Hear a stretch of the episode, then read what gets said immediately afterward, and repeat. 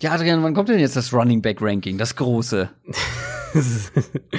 ja, ja, ja, das war natürlich klar, dass sowas von dir wiederkommt. Ähm, unschuldigen Post habe ich rausgehauen für eine Mailback und der Kröger du wolltest, mit der, du wolltest, mit der Running Back Dampfwalze drüber gewalzt. Du wolltest fragen von der Community und ich habe mir gedacht, och, das bietet sich ja an, mal zu fragen, wann es denn auch mal neben diesen ganzen Rankings, Power Ranking, Quarterback Ranking, wann es denn auch mal ein richtig schönes Running Back Ranking gibt. Und was bekomme ich? Hohn und Spott. Was hast du, was hast du geantwortet? Mit einem GIF. Äh, Aber das war zutreffend, zutreffend wie nur was. They are all about the same. Ich glaube, er sagt. Also, ja, pass du auf. Du kannst dir, kannst dir sicher sein, du kannst dir sicher sein, was es bald als, entweder als Bonusfolge oder als Royal Fumble Folge bei YouTube geben wird. ja, mir. aber also, nee, also, wenn, müssen wir das halt wirklich zusammen machen. Das ist ich jetzt lass klar. Dich weil da kommst du nicht, da kommst du nicht ohne mich durch. Das ist, äh, das kann ich nicht zulassen. Ja, dann machen wir doch, pass auf, Vorschlag. Also, ich will nicht, dass du mir in meinem Running Back Ranking rumfuscht. aber, Vorschlag, ähm, ein, ein, ähm, na, wie haben wir das bei dir mal genannt? Explain yourself, anschließend in der, in der Uh, Podcast-Folge. Ja, das ist natürlich auch eine Idee. So Oder? können wir es auch machen. So können wir es auch machen. Das ist mir gerade Das eingefallen. wird aber dann, äh, dann muss er aber Zeit einplanen. Wenn da irgendwo einer oben in der Top 5 ist, der den Ball nicht fangen kann, dann weiß ich auch nicht. Muss ich ausmachen. Ja, das wird aber, glaube ich, nicht passieren. Na, ich bin gespannt. Ja, ich werde mich da Oh, mal ransetzen. Ich habe jetzt ein paar Tage frei. Schön sechs Stunden äh, nach Hamburg mit der Bahn. Da kann man sich gut mit Running Backs beschäftigen.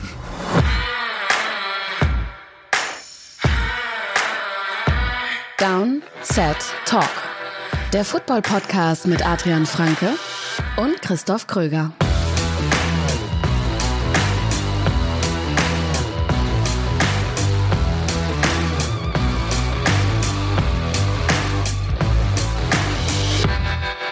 Herzlich willkommen zu einer neuen Folge Downset Talk heute am Donnerstag, den 11. Juni 2020. Der NFL-Podcast von The Son und Spox mit mir, Christoph Kröger und mit Adrian Peterson-Franke. Einen wunderschönen guten Tag. Wir machen weiter mit unseren Division Previews. Letzte Woche haben wir damit angefangen.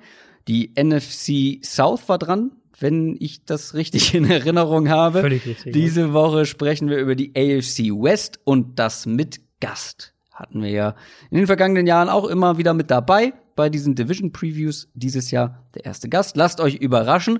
Ansonsten folgt uns natürlich auch immer gerne auf allen Kanälen, die es so gibt. Twitter, Instagram, YouTube. Positive Bewertungen bei iTunes sind immer gern gesehen. Und wer es so richtig wissen will, der kann uns auch unterstützen bei Patreon. downsettalk.de slash support. Und wer das macht, hat Zugang zur Fantasy Football Bundesliga. Das möchte ich auch immer wieder noch erwähnen. Ähm, da kommen auch immer mehr mit dazu. Das ist wirklich richtig cool. Aber vor allem auch nicht vergessen, Michael Klock, der Chefe des ganzen, des ganzen Fantasy Football Bundesliga Konstrukts, der sucht noch kreative Logo-Vorschläge. Da habt ihr noch, glaube ich, bis zum 15. Juni Zeit, eine Idee einzureichen, um, damit das Ganze dann auch vernünftig aussieht. Also, wenn die, die Kreativen unter euch da eine Idee haben, gerne einfach mal Michael Klock entweder bei Twitter oder auf unserem Discord-Channel, wo ihr natürlich auch mit reinkommt, wenn ihr bei Patreon im Special Team seid. Also da einfach mal schicken. Da freut er sich. News aus der NFL. Wir hatten letzte Woche hier in diesem Podcast ein etwas anderes Intro zur ganzen Rassismus- und Polizeigewaltdebatte in den USA. Wir haben sehr viel positives Feedback von euch bekommen dazu. Das hat uns sehr gefreut. Aber es gab auch jede Menge Feedback rund um die NFL. Wirklich enorme Reaktionen von Spielern, aber auch von der NFL selbst, von Roger Goodell. Da hat sich so viel getan. Ich meine, als wir die letzte Folge aufgenommen hatten, hat gerade erst Drew Brees sich zu sehr kontrovers zu zur Flagge geäußert und zu dieser ganzen Thematik und danach ist aber noch so einiges passiert.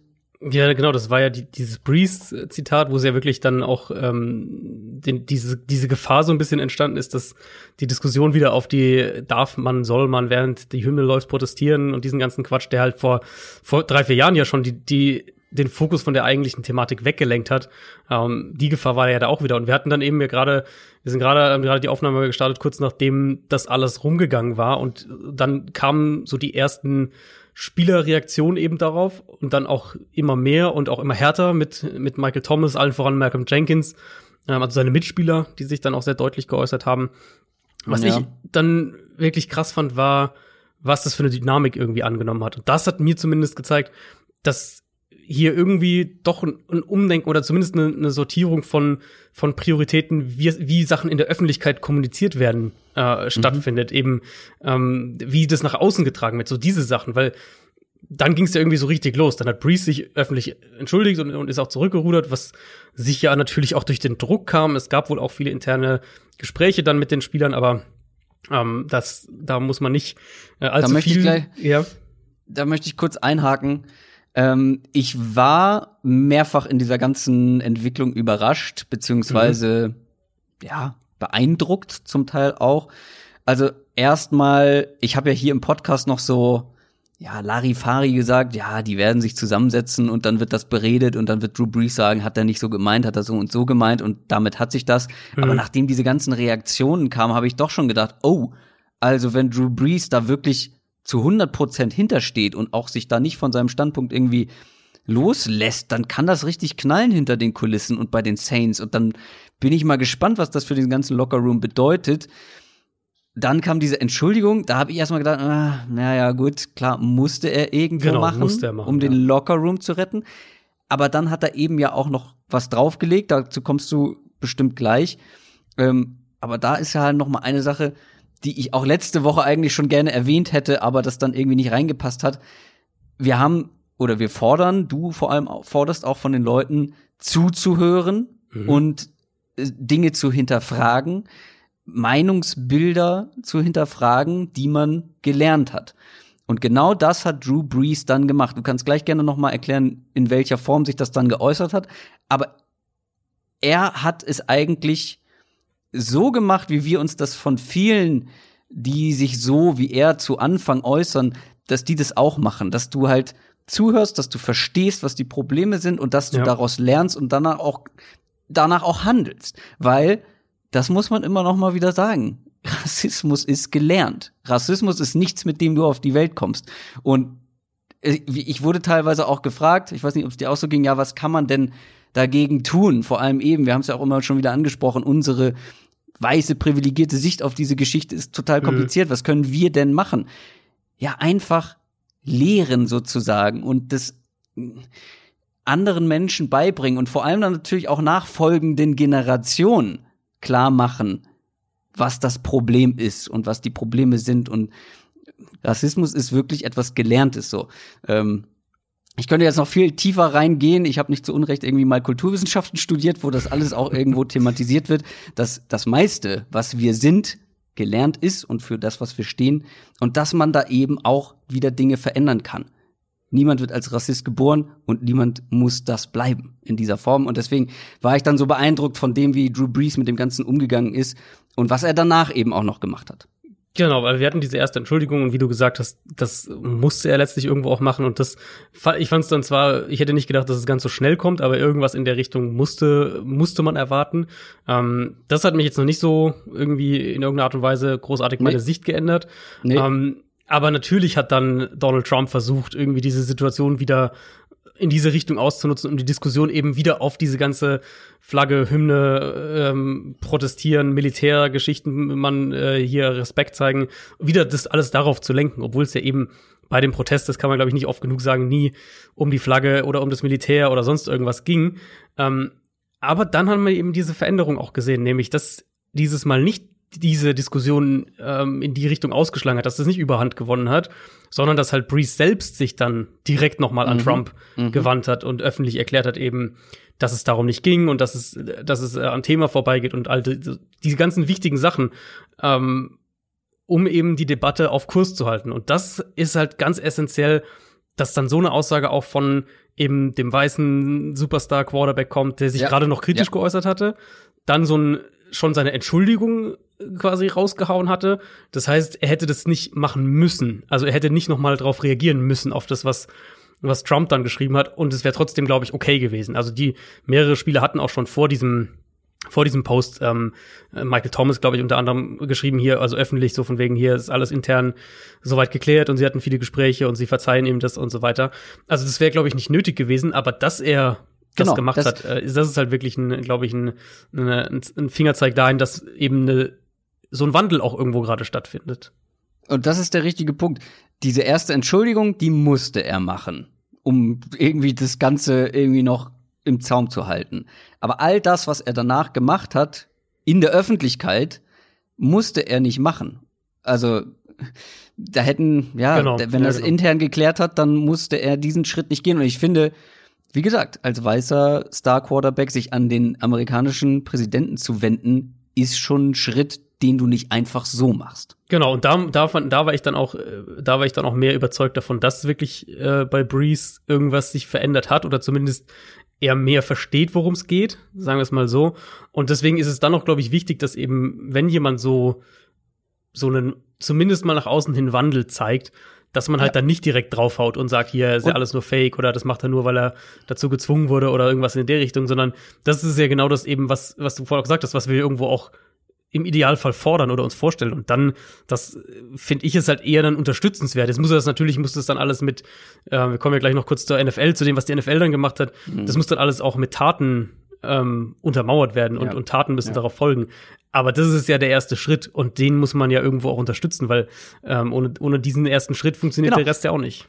Genau, wir können nicht von Leuten fordern, lernt, hört zu, ähm, versucht zu verstehen, versucht zu begreifen, versucht euch zu ändern. Und wenn die Leute es dann tun, können wir es nicht kritisieren. Genau, ja, genau. Und dann müssen wir ihm das jetzt in erster Linie natürlich vor allem glauben. Und das tue ich auch irgendwo.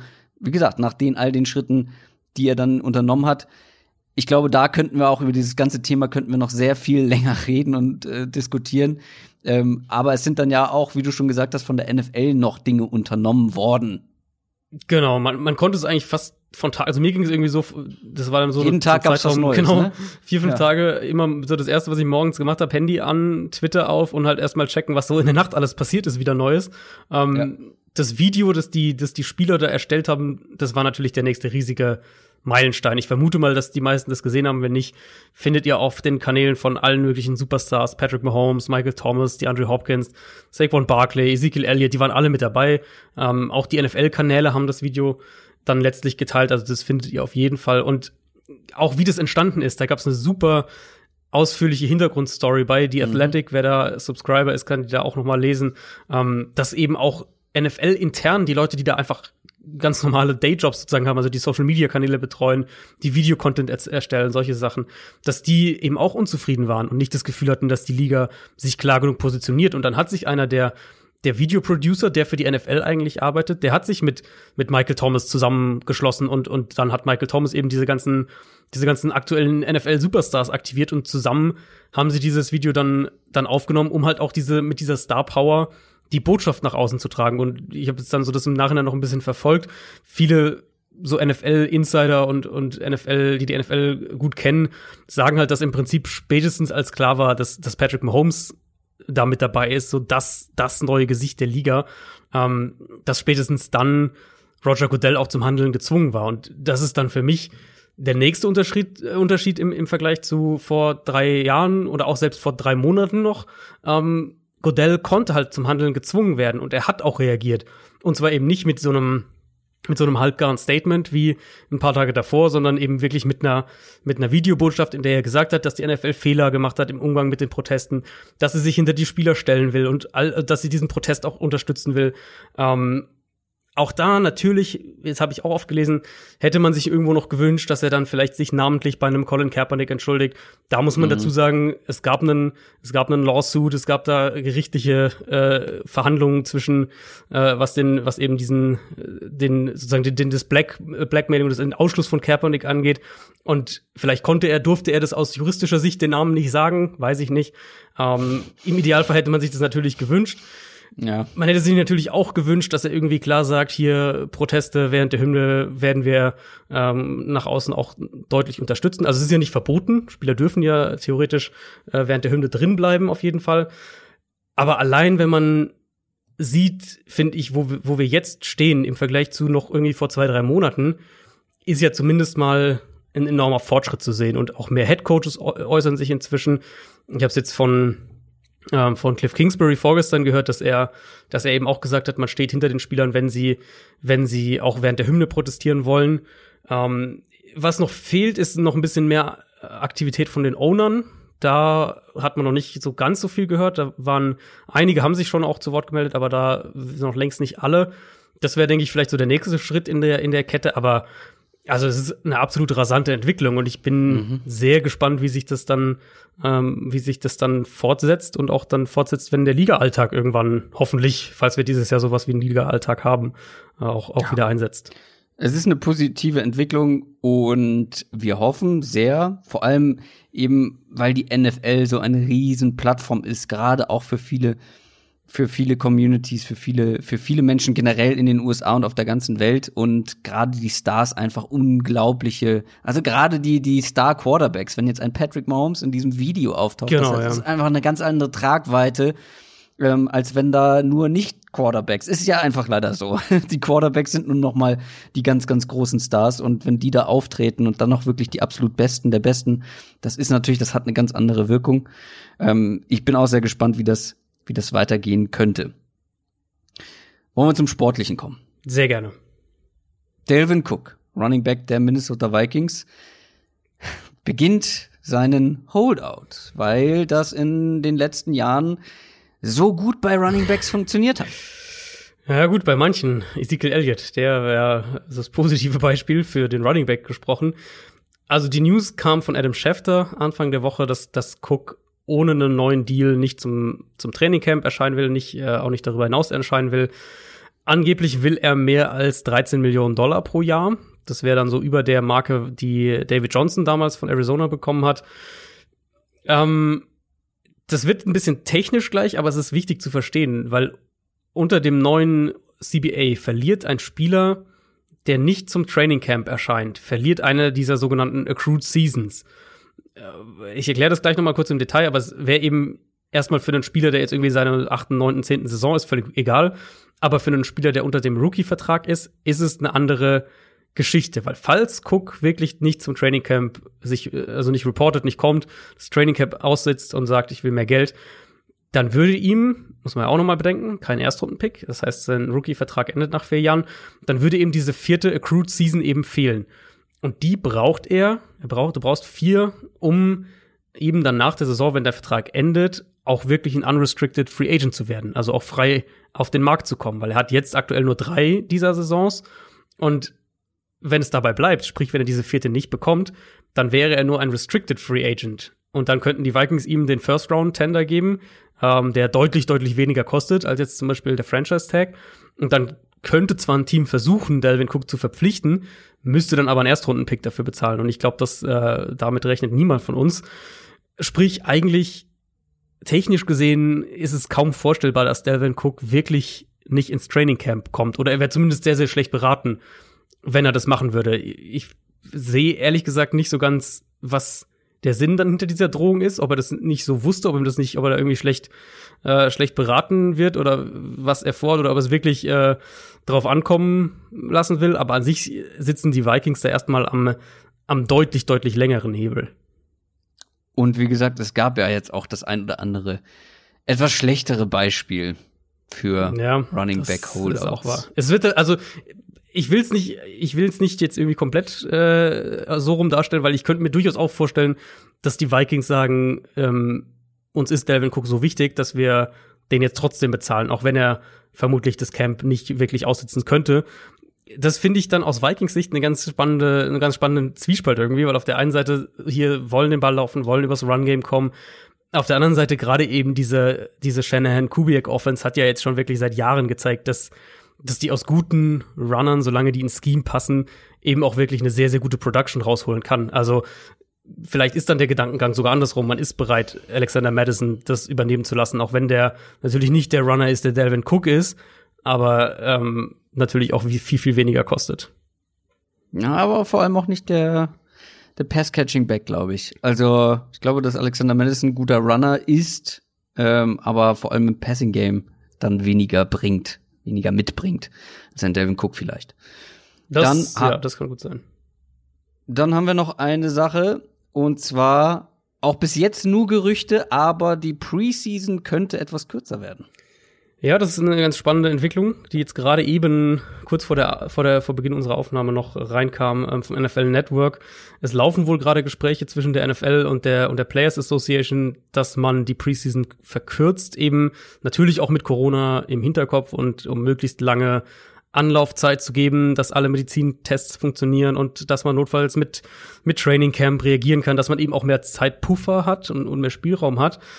Die Idee wäre eben, dass man die Preseason von vier auf zwei Spiele verkürzt und was ich halt vor allem spannend dabei fände, wäre, dass man es auch als Testlauf sehen könnte. Also wenn das, so wie ich davon ausgehe, die Teams nicht sonderlich beeinflusst, dass sie nur zwei Preseason-Spiele haben, würde es mich nicht wundern, wenn wir da generell eine Verkürzung sehen. Das ist ja schon länger ein Thema, was auch von von verschiedenen Seiten immer wieder gefordert wurde. Und Ja. also ich bin auch schon lange der Meinung, dass drei Preseason-Spiele völlig reichen würden.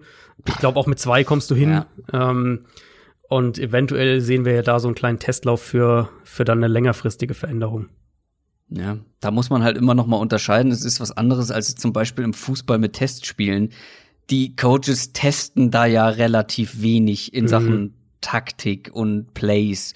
Ja, die halten ja das meiste davon eher in den in den Genau. in den Preseason Games zurück. Es ist Genau. zwar eine gute Möglichkeit für Leuten aus der zweiten und dritten Reihe sich zu empfehlen und auch ähm, auf einem höheren Niveau Spielpraxis zu bekommen, gar keine Frage. Aber da würden halt, wie du schon sagst, drei oder zwei Spiele locker reichen für. Genau, das ist eigentlich der einzige Grund für mich, den, den ich wirklich in der Preseason spiele. Die, sehe, die, die Spieler, was weiß ich, ab Kaderplatz 48 so ungefähr, ähm, diese letzten drei, vier, fünf, sechs, sieben Plätze irgendwie sowas in der Ecke, ähm, die zu besetzen. Das ist für mich eigentlich tatsächlich der der Hauptgrund, was, wo, oder das Hauptargument, das ich bei der Preseason sehe. Und das haben ja Teams uns in den letzten Jahren auch immer mehr gezeigt, jetzt, dass, dass sie wirklich Starter zum Teil überhaupt gar nicht spielen lassen oder dann Ja. halt wirklich nur so äh, ein halbes Viertel in Woche drei und das war's. Und das, also, das äh, bringt ja irgendwie niemandem so richtig was. Nee. Das soll's von den News gewesen sein. Kommen wir zur AFC West. NFL Preview. Wir schauen auf die Chargers, die Raiders, die Broncos und die Chiefs.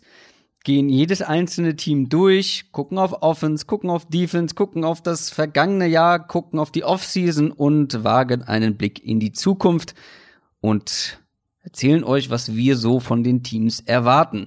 Und fangen wie immer mit dem Letztplatzierten des vergangenen Jahres an und das waren in dem Fall die LA Chargers.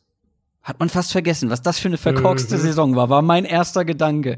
Also 5 und 11, letzter in der Division. Die Chargers, die, das war doch nur ein Jahr vorher, wo sie gleichen, fast den gleichen Rekord hatten wie die Chiefs, oder? Und Ja, ja, wirklich lange um den Division-Sieg Genau. mitgespielt haben. Ja, genau. Und äh, das in hätte man so noch nicht gewonnen erwartet. in den Playoffs Genau, stimmt, stimmt. Ähm, gegen Lamar Jackson Mhm. ähm, in seinen ersten Spielen. Ja, und ich hatte die, die Chargers ja sogar als Wunsch-Super Bowl-Kandidaten. Rivers gegen Breeze war mein Wunsch-Super Bowl.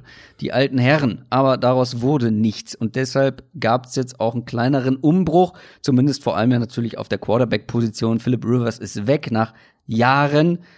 Und man hat mit Justin Herbert einen neuen, vermutlich vielleicht irgendwann Franchise-Quarterback im besten Fall gedraftet. Aber trotzdem, wir haben da, glaube ich, auch schon mal drüber gesprochen. Ich bin so ein bisschen verwirrt von der ganzen Chargers-Strategie. Eigentlich hast du alles, um zu gewinnen in diesem Team, Mhm. bis auf eine richtig gute O-Line. Also in Ja. den vergangenen Jahren jetzt. Ja. Und auch dieses Jahr ja eigentlich. Ich wäre das komplett anders angegangen. Wenn ich gesagt hätte, okay, Philip Rivers und Chargers, das ist jetzt nichts mehr für die Zukunft. Wir wollen eher jemanden, der uns noch ein paar mehr Jahre was bringen kann. Okay, fair enough, aber dann hätte ich doch eher geguckt, dass ich einen Veteran Quarterback finde, der zumindest gut genug ist, um aus diesem gut besetzten Team einen Playoff-Kandidaten wieder zu machen und gehe nicht dieses Risiko mit einem Rookie-Quarterback ein und dann eben ja noch einem, der als Person, der als Prospect ja verhältnismäßig noch viel Risiko mitbringt im Vergleich auch zu anderen.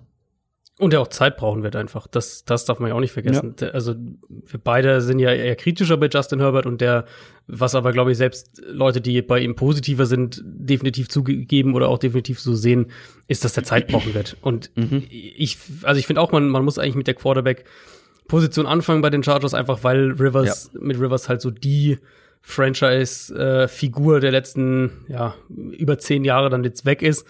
Und er war letztes Jahr nicht gut, da haben wir auch schon oft drüber gesprochen, aber halt viele von diesen gravierenden Fehlern kamen dann eben auch in Situationen, wo er spät im Spiel aufholen musste, wo er generell mehr Risiko gehen musste. Und die Offensive Line war halt echt nicht gut. Eigentlich, also eigentlich muss man es noch strenger sagen, sie war eine der drei, vier, fünf schlechtesten Lines in der NFL letztes Jahr. Mhm. Das soll dann keine Entschuldigung irgendwie für jeden Rivers-Fehler sein, aber es war halt schon ein Faktor. Und jetzt hast du halt eine Quarterback-Situation, wo für mich völlig klar ist, dass der Quarterback mehr Hilfe braucht vom Scheme, von, von seinen Waffen, aber halt auch gerade von der Offensive Line, egal ob Tyra Taylor oder Justin Herbert ähm, startet. Und ich, also ich dachte, ich dachte, ich frage dich einfach mal, wie, wen, wer denkst du denn überhaupt startet Woche eins? Glaubst du, die lassen dann Taylor irgendwie vier, fünf Spiele machen und, und dann übernimmt Herbert oder glaubst du, Herbert ist am Ende doch der, der Woche eins Starter? Ich gehe Stand jetzt noch von Tyra Taylor aus. So ein bisschen das, das ähm, Browns-Ding, ja, ja, wo man auch, auch Tyra Taylor mhm. ähm, hat anfangen lassen und dann irgendwann zum Rookie Quarterback umgeschwenkt ist. Und so könnte ich es mir hier auch vorstellen. Gerade bei, also bei Baker Mayfield wäre ich davon noch eher davon ausgegangen, dass er mehr NFL-ready ist als ein Justin Herbert. Mhm. Und ich glaube, das werden die Chargers dann auch so sehen. Gerade wie gesagt, mit diesem Team, wenn Tyrod Taylor das einigermaßen über Wasser hält und in den ersten Spielen ein paar Siege holt, dann werden sie erstmal, glaube ich, noch an ihm festhalten, bis es nicht mehr geht. Aber ich kann mir irgendwie nicht vorstellen, dass Justin Herbert da in Woche eins als Starting Quarterback aufläuft. Geht mir ähnlich. Ich denke auch, dass, dass Herbert ähm, zumindest mal die erste, ersten Wochen, vielleicht die erste Saisonhälfte nicht spielt.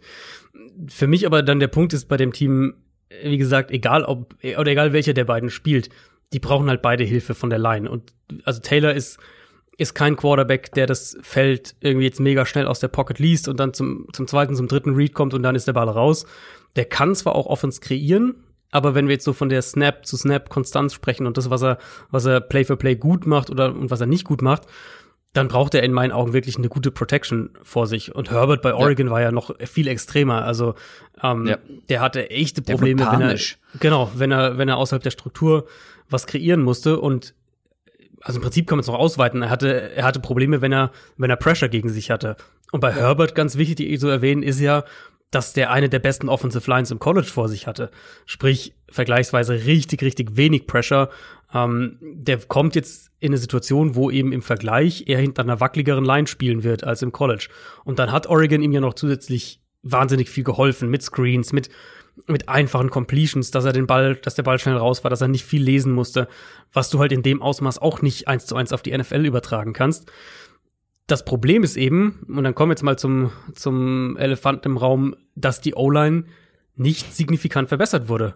Auch ja. wenn sie Spieler irgendwie ausgetauscht haben. Du, du ersetzt halt Russell Okung durch Brian Bulaga. Das ist so ein, würde ich sagen, ein leichtes Upgrade. Dann auf Michael Schofield auf Guard ersetzen sie durch Trey Turner. Das ist auch so ein kleines Upgrade. Aber es ist halt nicht, das ist nicht weltbewegend. Das ist nicht das, wo man sagt, das macht die Line jetzt irgendwie signifikant besser.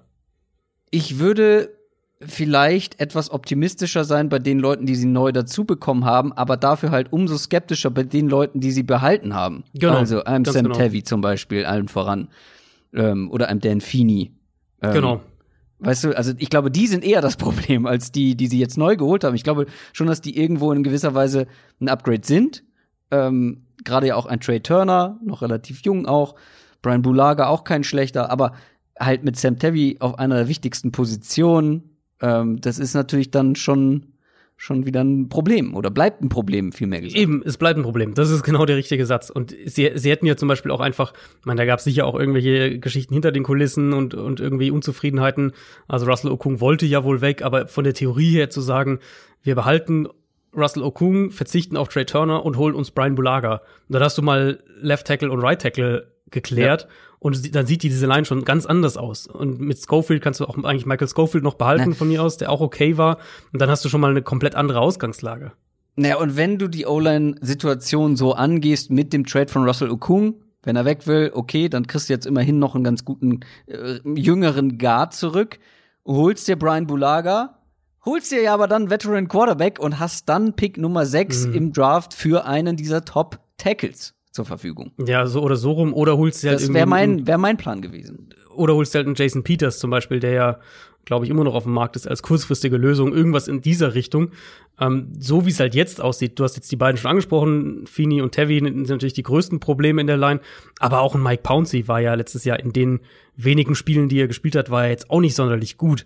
Sprich, unterm Strich denke ich, also wie gesagt, diese Line war einer der vier, fünf schlechtesten der Liga letztes Jahr. Die wird auch in der kommenden Saison nicht sonderlich gut sein. Und klar, du kannst ein bisschen auch dann drumherum arbeiten. Ich denke, ein Mittel, was wir deutlich mehr vor den Chargers sehen werden, als es mit Rivers der Fall war, sind eben wirklich Rollouts, Play-Action, solche Sachen, Pocket Ja, bewegen. Gerade mit Tyra Taylor, aber Justin Herbert kann das auch. Genau, Herbert hat das ja auch viel gemacht mit Oregon. Also die sind eigentlich beide prädestiniert für so eine Offense, können beide gut in der Bewegung on the run werfen. Sprich, solche Geschichten wird sicher mehr geben. Ähm, aber vom Kern her sehe ich halt bei dieser Offense, äh, gerade was bei der Passing Offense sehe ich halt echt das Problem, dass du zwar viel Gutes hast, aber halt der sozusagen der Schlüssel dann nicht funktioniert. Also dass du, dass eigentlich alles alles Gute irgendwie da ist Ja. mit den Receivern, mit den Waffen, ähm, du viel machen könntest, aber halt der Schlüssel nicht funktioniert, weil du eine wackelige O-Line hast und beide Quarterbacks mit eigentlich eine gute O-Line bräuchten, damit sie funktionieren. Und das ist der Punkt. Ich denke bei den Chargers und an dieser Situation mit eben den Waffen, aber der schlechteren O-Line immer an die Vikings, die das ja vor allem im letzten Jahr auch ganz gut kaschieren konnten, mit viel Rollouts, mit viel Play-Action und so weiter. Wir haben es gesehen. Aber der Mhm. Unterschied ist halt eben, die haben einen Kirk Cousins auf Quarterback. Ja. Und das ist halt noch mal ein- echt eine ganze Stufe höher als ein Tyrod Taylor Absolut. und vermeintlich einem Justin Herbert gerade in seinem ersten Jahr. Ganz genau. Also und ich, also Receiving Core, jetzt haben wir es kurz angerissen. Ähm, das finde Ja, ich das- ist, ist eines ja. der besten in, in dieser in dieser Gesamt, also diese Starter-Gruppe sozusagen finde ich ist wirklich eines der besten der Liga. Du hast mit Eckler einen der besten, wenn nicht den besten Pass-Catching-Back aktuell in der Liga. Hunter Henry haben sie gehalten Mhm. und Allen und Mike Williams. Also ist ja mal mindestens, würde ich jetzt sagen, ein Top 5 Wide Receiver Duo. Nummer drei Receiver finde ich Ja. wird spannend. Das Da hätte ich äh, jetzt, das wird direkt meine Frage gewesen. Also ja, ich, ich denke, wir es wird mögen KJ beide- Hill sein. Wir irgendwann. mögen beide KJ Hill, war glaube Ja. ich siebte Runden-Pick, ne? Also wirklich mhm. extrem spät.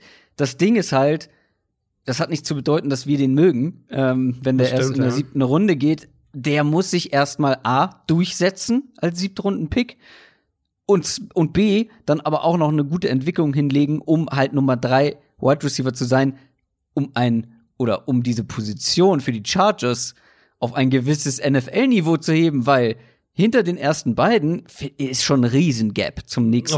Receiver aus qualitativer Sicht. Was halt gerade bei den Chargers ein, ein Thema einfach ist, weil die mit am meisten 11 Personnel gespielt haben letztes Jahr, also mit drei Wide Receivern gleichzeitig auf dem Feld. Ähm, das wird auf jeden Fall ein Thema sein. Also da brauchst du einen, einen sicheren Starter. Das ist jetzt keine Situation wie, wie Minnesota oder wie San Francisco, wo du dann eben viel noch mit einem Fullback oder viel mit einem mit zwei Tight Ends beides jeweils machst. Fullback spielen sie ja doch. Also das, das ist ja was, was sie letztes Jahr auch häufiger gemacht haben, aber sie sind jetzt kein ähm, kein zwei Tight End Team überhaupt nicht. Also da ist schon eine klare Diskrepanz und diesen dritten Starting Receiver ähm, den wird's brauchen. Ich könnte mir vorstellen, dass Hill das wird.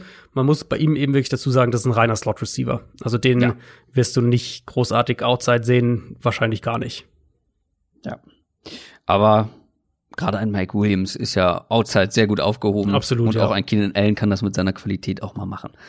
Ähm, hast du, nee, ja, das Backfield, das hast du jetzt so geschickt umgangen, indem du Ich Austin Eckler schon. was aufgeschrieben zum Backfield, ja. Ach, Eine Frage mal, an dich ja. sogar. Eine Frage an dich sogar. Dann stell mir doch mal die Ähm, Frage, weil das Backfield gehört für mich zu nach der O-Line fast der größten Wildcard in diesem Team. Also vor allem in der Offense Ja, jetzt. also irgendwo schon. Ich, meine Frage war wirklich, wie du glaubst, dass sie das aufteilen. Ich fand es letztes Jahr mit der, ähm, total. oder wir haben wir haben es ja viel gelobt auch in, in der Offseason eben, wie sie die ganze Position gemanagt haben sozusagen, dass du eben nicht auf, auf Melvin Gordons Forderung eingehst, dass du den, den wertvolleren Back mit Austin Eckler eben auch mit einem vergleichsweise fairen Vertrag, ich denke, so kann man sagen, gehalten hast. Also so aus, aus, aus Cap-Sicht sozusagen haben sie die Position sehr gut gemanagt.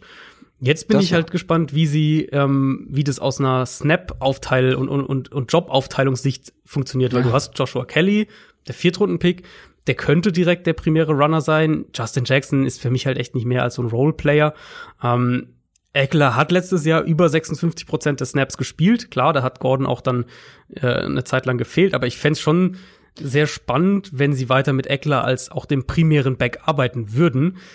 Könnt mir aber vorstellen, dass wir wieder mehr eine Aufteilung sehen und dass gerade äh, gerade Joshua Kelly, den sie ja dann, Ja. das war in der vierten Runde, das war ja für die Chargers auch ein recht wertvoller Pick, so gesehen, weil sie ähm, ja keinen Zweit- und Drittrunden-Pick, glaube ich, hatten. Ich glaube, so rum war es ja ähm, mit dem Trade nach oben dann noch mal in die erste Runde. Ja, ja. Insofern war das sozusagen der erste Pick dann wieder. Ähm, war das natürlich eine, eine, eine ein wertvoller, wertvollerer vielleicht als für andere Teams der Viertrunden-Pick.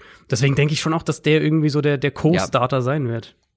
Ja, vermute ich tatsächlich auch. Vielleicht noch nicht zum Start der Saison, weil Justin Jackson, ähm, ich glaube, den mögen sie recht gerne. Mhm. Also ähm, haben sie den nicht auch verlängert jetzt? Ist der nicht?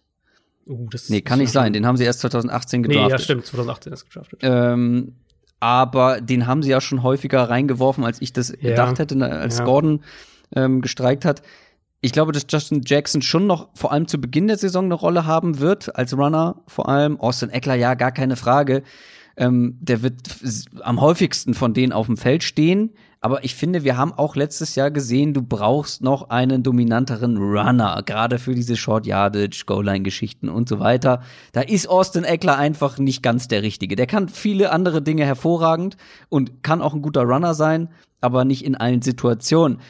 Ich weiß nur nicht, ob Joshua Kelly, ah, ich bin bei dem ja so ein bisschen skeptisch Ja, gewesen, ob so er Fan. diese Rolle ähm, Mhm. gerade gut ausfüllen kann.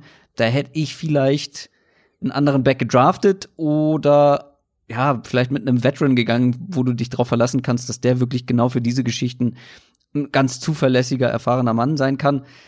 Ich glaube am Anfang viel Austin Eckler, einigermaßen viel Justin Jackson und dann wird Joshua Kelly immer weiter, immer mehr Snaps übernehmen, weil ich dann glaube, also ich kann Joshua Kelly noch nicht so richtig einschätzen. Ich habe den auch nicht so viel gesehen wie andere Backs. Ähm, muss ich vielleicht noch nachholen, auch gerade vielleicht mit Blick auf Fantasy dann zur Draft Season. ähm, Gucke ich mir noch ein bisschen mehr von dem an und kann dann ein bisschen mehr sagen. Aber ich glaube schon, dass Joshua Kelly ähm, talentierter ist als Justin Jackson und dann eben auch einige dieser Snaps gerade als vierte Runden-Pick kriegen wird. Was natürlich auch noch spannend ist, da zu erwähnen, die haben halt wirklich drei undrafted Free Agents auf Running Back sich auch noch geholt. Also da ist schon Ja, klar zu gut. erkennen, dass sie, dass sie Ja. den Need sehen, was zu machen. Äh, inwiefern was zu machen meint. Also, Ja, also, dass da, dass ich, also da muss noch erstmal einer von den dreien den Kader schaffen. Nee, nee, klar, aber dass sie zumindest äh, Spieler für die Rotation suchen. Also, dass da, so. glaube ich, doch Mhm. nicht, äh, dass, es, dass da noch keine klare Rollenaufteilung sozusagen gibt, sondern Das dass wird da auch- Bedarf Das wird ist. auch lange Zeit ein richtiges Committee sein. Das, Also das, da also, es wird wir- wahrscheinlich immer ein Committee sein. Die Frage ist dann nur, also wer zumindest Ecklers Partner wird sozusagen. Genau, genau, klar. Also zwei Leute auf jeden Fall. Ähm, Mhm. Eckler wird das nicht alleine übernehmen und auch keiner der anderen. Ähm, aber ich hätte jetzt an eher so drei Leute Minimum gedacht, vor allem jetzt in der ersten Hälfte der Saison. Könnte ich mir. Ja, also könnte schon, könnte schon sein. Ich meine, Runningbacks kommen ja doch schneller rein dann in die NFL als, Ja. als die meisten anderen Spieler. Aber sie werden nicht oft schnell reingelassen. Das könnte sein, ja. Ich, also für mich wirklich die spannendste Frage ist halt, wie groß der Anteil von Eckler bleibt in der Offense. Ob Ja. sie den weiter an die 60 Prozent der Snaps spielen lassen und er halt ist halt wirklich der primäre Back und, und du hast mehr oder weniger einen für, weiß ich nicht, Short Yardage und, und, und Red Zone und Goal Line und ansonsten ist es aber an sich Eckler oder ob es halt wieder mehr noch mehr eine Balance gibt, was glaube ich für die Offense nicht gut wäre. Ich glaube, es wäre für die Offense besser, wenn Eckler der primäre Back bleibt, du ihn als Runner ein bisschen entlastet, äh, entlastest, aber an sich eher sozusagen eher der Mhm. klare Nummer eins Back in dem Backfield ist. Er ist der talentierteste von allen, die sie da haben. Ja. Gar keine Frage. So, jeder in dieser Division, äh, Division hat ähm, zumindest auf dem Papier eine gute Offense. Wir kommen noch zu den anderen Teams gleich. Die Chargers haben aber vermeintlich die beste Defense von allen. Die hätte letztes Jahr eigentlich schon gut sein müssen mit den Ja. Leuten, die sie da zur Verfügung haben. Waren es dann nur bedingt. Jetzt haben sie aber auch noch mal nachgelegt, gerade auch äh, im Draft. was bedeutet das, so eine starke Division, vor allem auch im Vergleich zur Offense zu haben? Ähm, was habe ich gerade geredet? Das war Quatsch, ne? So eine starke Defense im Defense Vergleich zur in der- Offense in dieser Division. So, was bedeutet das? Das sollte so ungefähr die Frage sein, die ich mir vorgestellt habe. Äh, Defense ist natürlich immer noch schwieriger zu prognostizieren. Haben wir auch schon mal drüber gesprochen, dass Defense einfach viel in- inkonstanter ist von Jahr zu Jahr, dass es von viel mehr Einzelfaktoren abhängt als die Offense. Das macht es deutlich schwieriger. Bei den Chargers, du hast jetzt gerade sehr nett gesagt, also ich fand, die, die Chargers Defense war wirklich eine der Ja. Enttäuschungen, wenn wir so Positionsgruppen uns, uns anschauen der letzten Saison. Ich dachte, das würde eine der zwei, drei besten Defenses der Liga werden und für mich waren die ehrlicherweise nicht mal also vielleicht gerade so Durchschnitt, eher noch unter Durchschnitt. Und das ist natürlich schon mega enttäuschend, auch wenn ein Dervin James da gefehlt hat. Aber das, die Qualität natürlich trotzdem immer noch ähm, extrem hoch ist. Und ich bin jetzt an die Sache rangegangen, an die, an die Chargers für die Folge und hab, kam eigentlich mit dem gleichen äh, Takeaway, wenn nicht noch stärker im, im Prinzip raus, weil die Defense auf dem Papier noch besser aussieht, als die zum gleichen Zeitpunkt letztes Jahr aussah. Du hast immer noch eins der besten Pass-Rush-Duos der Liga mit Bosa und Ingram. Du, du hast die Interior Line noch mal verstärkt, nachdem jetzt Jerry Tillery als Rookie nicht so eingeschlagen hat. Ein Linval Joseph, der zumindest mal gegen den Run dich, dich stabiler macht. Kenneth Murray, wer unsere Draft-Folgen gehört hat, der weiß, dass ich jetzt nicht so der Mega-Fan von ihm bin und auch gerade die, das Investment in ihn, dass sie für die Nummer in die erste Runde gegangen sind, dass ich das sehr teuer fand. Aber auch gerade gegen den Run wird der auf jeden Fall eine Hilfe sein. Und dann ist halt diese Secondary, die so, so ein bisschen das, das Kronjuwel von dieser Defense ist, kann man glaube ich so sagen. Und mit, mit Chris Harris jetzt noch dazu. Du hast Harris und Casey Hayward, die vielleicht beiden besten Ba- Cornerbacks in der NFL, wenn es darum geht, outside und im Slot spielen zu können. Ähm, das ist echt was, was nicht viele können und auf keinen Fall auf dem Niveau. Die beiden können das, also, also beide können das. Ähm, das heißt, du hast da schon mal eine potenziell enorme Vielfalt auch und, und Flexibilität. Dann eben natürlich Derwin James, eine der großen defensiven Allzweckwaffen in der NFL aktuell. Desmond King, der primär im Slot spielen wird. Und sie haben halt auch die Tiefe. Du kannst auch mit drei Safeties spielen. Dafür haben sie auch die Leute äh, hinter, hinter Derwin James und und Rayshon Jenkins haben sie ja noch einen, eine Zia Adderley zum Beispiel und haben auch dieses Jahr noch mal einen, einen Safety spät gedraftet. Also da ist auch eine Tiefe da. Ich bin extrem gespannt, wie sie, wie flexibel sie sein wollen. Ich würde mir wünschen, dass sie mit dem Personal, das sie jetzt auch haben, noch aggressiver spielen würden. Letztes Jahr mit weitem Abstand am wenigsten geblitzt in der NFL. Das sollte eigentlich mit dieser Secondary jetzt anders aussehen. Jetzt hast du wirklich zwei potenzielle Shutdown-Corner, ähm, auch wenn Harris letztes Jahr nicht seine beste Saison hatte, so ein bisschen abgebaut hat, aber zwei sehr, sehr gute Cornerbacks und dazu noch diese, diese Safety-Flexibilität. Also eigentlich in meinen Augen solltest du kreativer, was die generellen Pass-Rush-Pakete angeht, werden, aber halt auch aggressiver und auch mehr blitzen. Und deswegen, für mich der Takeaway war echt, wenn die Chargers nicht eine der besten Defenses gegen den Pass haben, nächst, also in der kommenden Saison, dann muss da wirklich enorm was schiefgelaufen sein, weil, also, eigentlich gibt's dafür keine Entschuldigung. Ja, enorm schief laufen, das ist ja nicht ausgeschlossen. Klar, Und da klar. müssen wir auch dann natürlich wieder auf den Coaching-Staff gucken. Ja. Also Anthony Lynn ist für uns beide, glaube ich, ich glaube für dich sogar noch mehr, absoluter Hot Seat, ähm, auf dem er sich da rumtreibt. Und Mhm. einer der Kandidaten, die wir am Ende der kommenden Saison nicht mehr als Head Coach sehen könnten. Also muss man, glaube ich, schon so sehen. Ich bin da, ich meine, die letzte Saison war eine brutale Enttäuschung und da hatten sie noch Philip Rivers und, und diese ganze individuelle Qualität und jetzt gehst du auf eine Saison, die sehr unsicher wirkt aus offensiver Sicht. Sprich, du läufst halt Gefahr, dass du, dass du offensiv nicht mithalten kannst, schon al- allein in, in deiner eigenen Division nicht. Und dann brauchst du schon mal eine sehr gute Defense, dass du kompetitiv bist, Woche für Woche. Und ich sehe schon die, die Gefahr, dass, dass äh, da kommt halt also dieses klassische Szenario irgendwann äh, Fehlstart und dann wirfst du den Rookie Quarterback rein und das läuft aber auch nicht so richtig rund. Also das Mhm. würde mich absolut nicht wundern. Es ist vielleicht nicht der, der Top-Kandidat auf eine Entlassung, da sehe ich schon noch zwei, drei vor ihm, aber so, wenn wir so eine Top 5 machen würden, ähm, Top 5, welche am, am ehesten auf dem Hot Seat sind, dann gehört er da für mich äh, Anthony Lynn schon mit rein. Ja. Ja, es ist halt dieses Ungleichgewicht bei den Chargers zwischen Offense und Defense, die so ein bisschen ins Auge springt. Wenn Taylor oder Herbert nicht wesentlich besser spielen, als ich das erwarte, und Mhm. was eben hinter dieser O-Line nicht so einfach wird, Genau. dann wird diese Offense nicht wahnsinnig gut sein, glaube ich. Also Ja. zumindest nicht besser als mit Philip Rivers. Und dann wird die Defense noch mehr zu tun haben, gerade in dieser Division.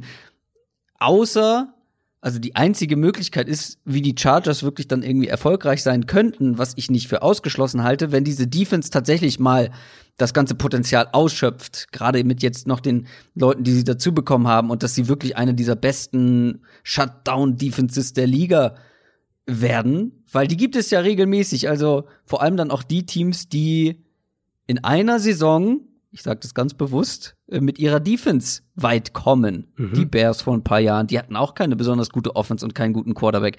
Die Jaguars vor ein paar Jahren haben es ja, ja. fast bis ins Super Bowl geschafft mit Blake Bortles und auch einer, ähm, ja, überschaubaren Offense ähm, oder Offens so offensiven Waffen.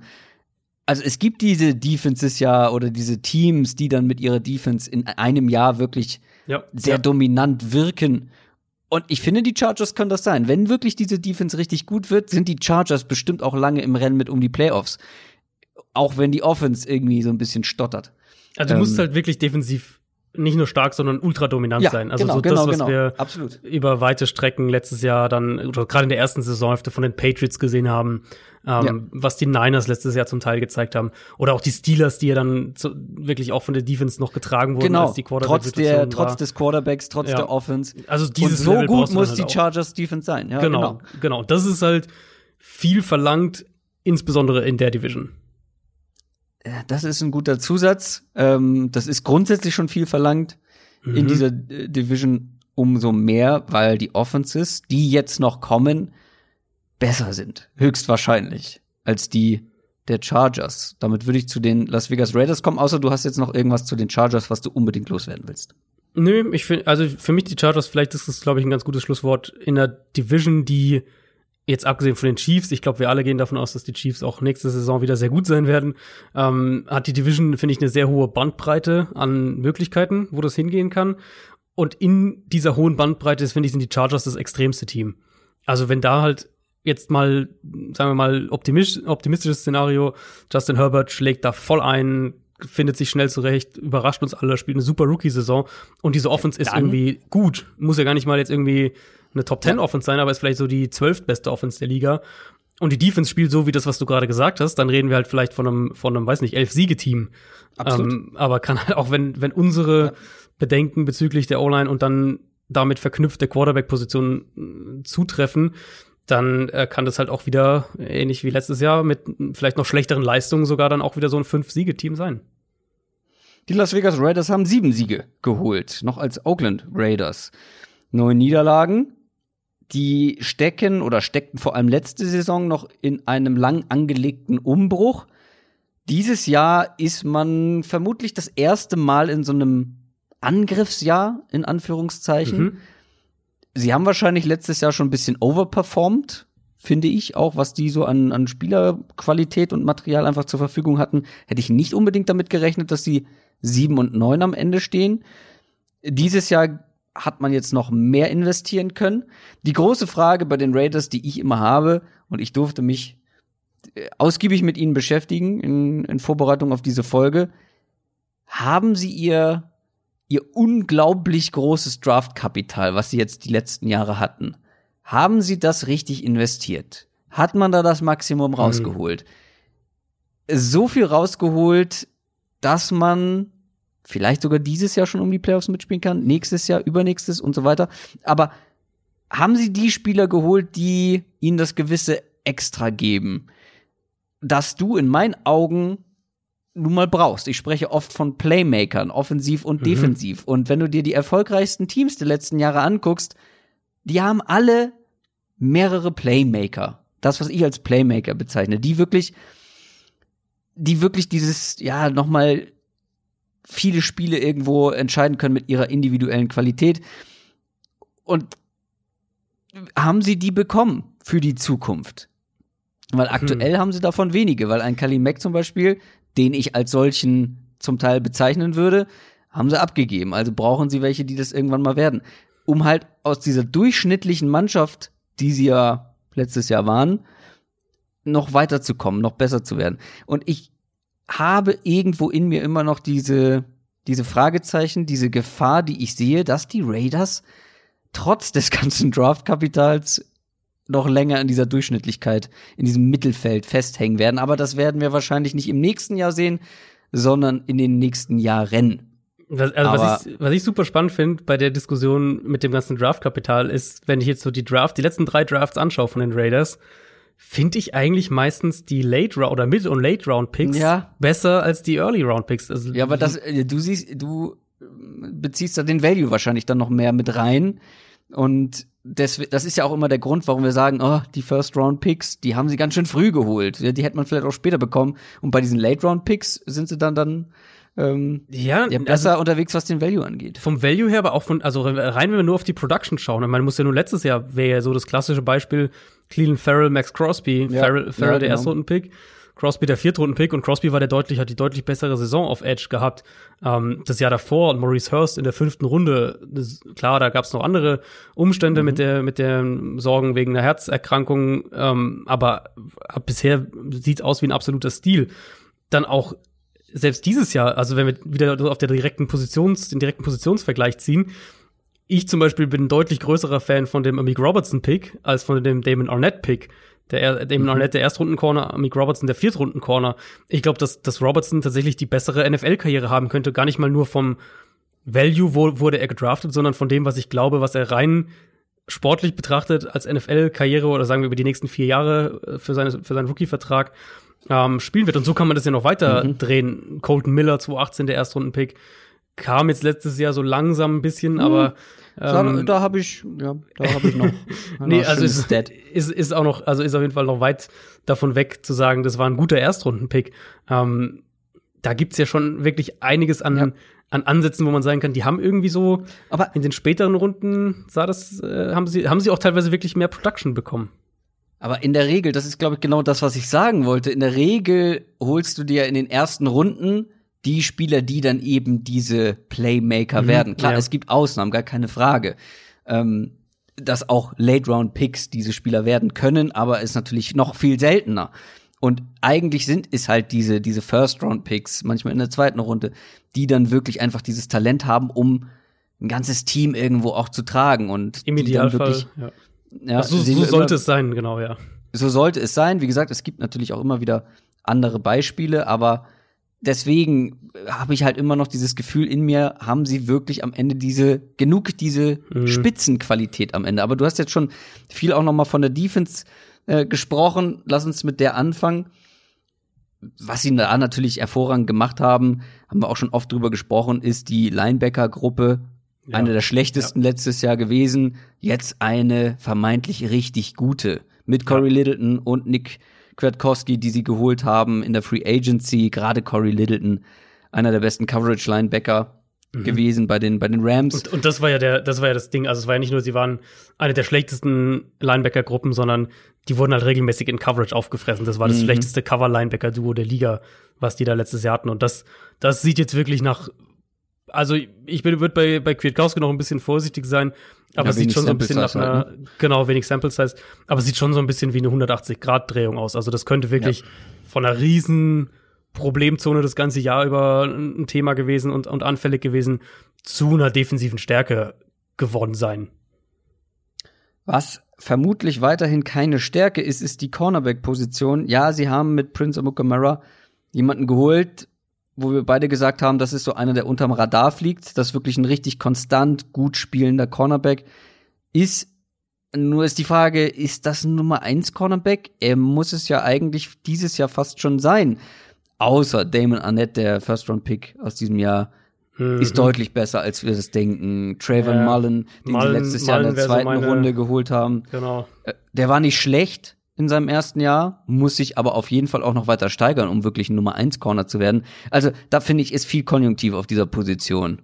Ähm, und viel, ja, mehrere, die vielleicht mal Nummer 1 Cornerbacks werden können, aber Ah, da würde ich noch mal abwarten. Besser sieht's finde ich bei Safety aus. Da mache ich mir relativ wenig Sorgen, weil ich hoffe, dadurch, dass man jetzt auch noch einen Amik Robertson, der ja ein Slot Cornerback ist und auch sein wird in der NFL vor allem, ähm, plus halt die beiden Jungen mit Damon Under, Trayvon Marlon und Prince Amukamara, ist man glaube ich auf Cornerback relativ also zumindest so aufgestellt, dass ein Lamarcus Joyner vielleicht wieder mehr das spielen darf, was er in LA gespielt hat und das richtig gut, nämlich Free Safety Ja. und nicht Nickel Cornerback, was er bei den äh, Raiders, also vor allem Slot Cornerback, hat er bei den Raiders jetzt letztes Jahr viel gespielt und war da nicht so gut, wie er vorher war.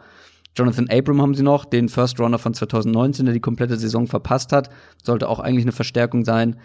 Ähm, Demarius Randall haben sie geholt in der Free Agency, finde ich auch in Ordnung.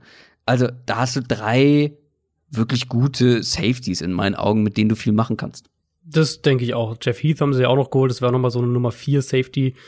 Auch nicht schlecht. Also die Tiefe ist auf jeden Fall auch da und wie du gesagt hast, da ist die Qualität. Ich denke auch, dass Joyner mehr dann wieder in die Safety-Rolle rutscht und dass das ihm auch helfen wird. Ich wollte noch einen Satz zu den Cornerbacks sagen, weil ich, also Ja. erstmal finde ich sehr gut, dass sie Imukumara geholt haben. Das Ja. hilft auf jeden Fall schon mal. Ja, ja. Ich bin vielleicht ein klein bisschen optimistischer als du, aber ich sehe natürlich auch die, äh, die Problematik. Also du hast halt jetzt viele Ressourcen, gerade mit den Draft-Picks, mit jetzt einem Zweitrunden-Pick letztes Jahr, Erstrunden-Pick dieses Jahr, ein Viertrunden-Pick dieses Jahr, viele Ressourcen reingesteckt. Ähm, Viertrunden-Pick letztes Jahr war auch noch mit dabei. Das heißt, die Hoffnung ist natürlich da, dass aus diesem, aus diesen Ressourcen, die du da reingesteckt hast, dann auch was entsteht. Dafür gibt's natürlich keine Garantie und wir beide waren so bei Arnett eher der Meinung oder waren überrascht, dass der so früh ging. Und das, so ging es ja vielen, den haben nicht viele so hoch gesehen. Aber ich sehe zumindest eine Cornerback-Gruppe, die, glaube ich, vier Spieler tief ist und wo du zumindest mal mitarbeiten kannst. Ich denke nicht, dass es eine Stärke sein wird von dem Team, es sei denn, Mhm, mhm. Arnett überrascht uns komplett.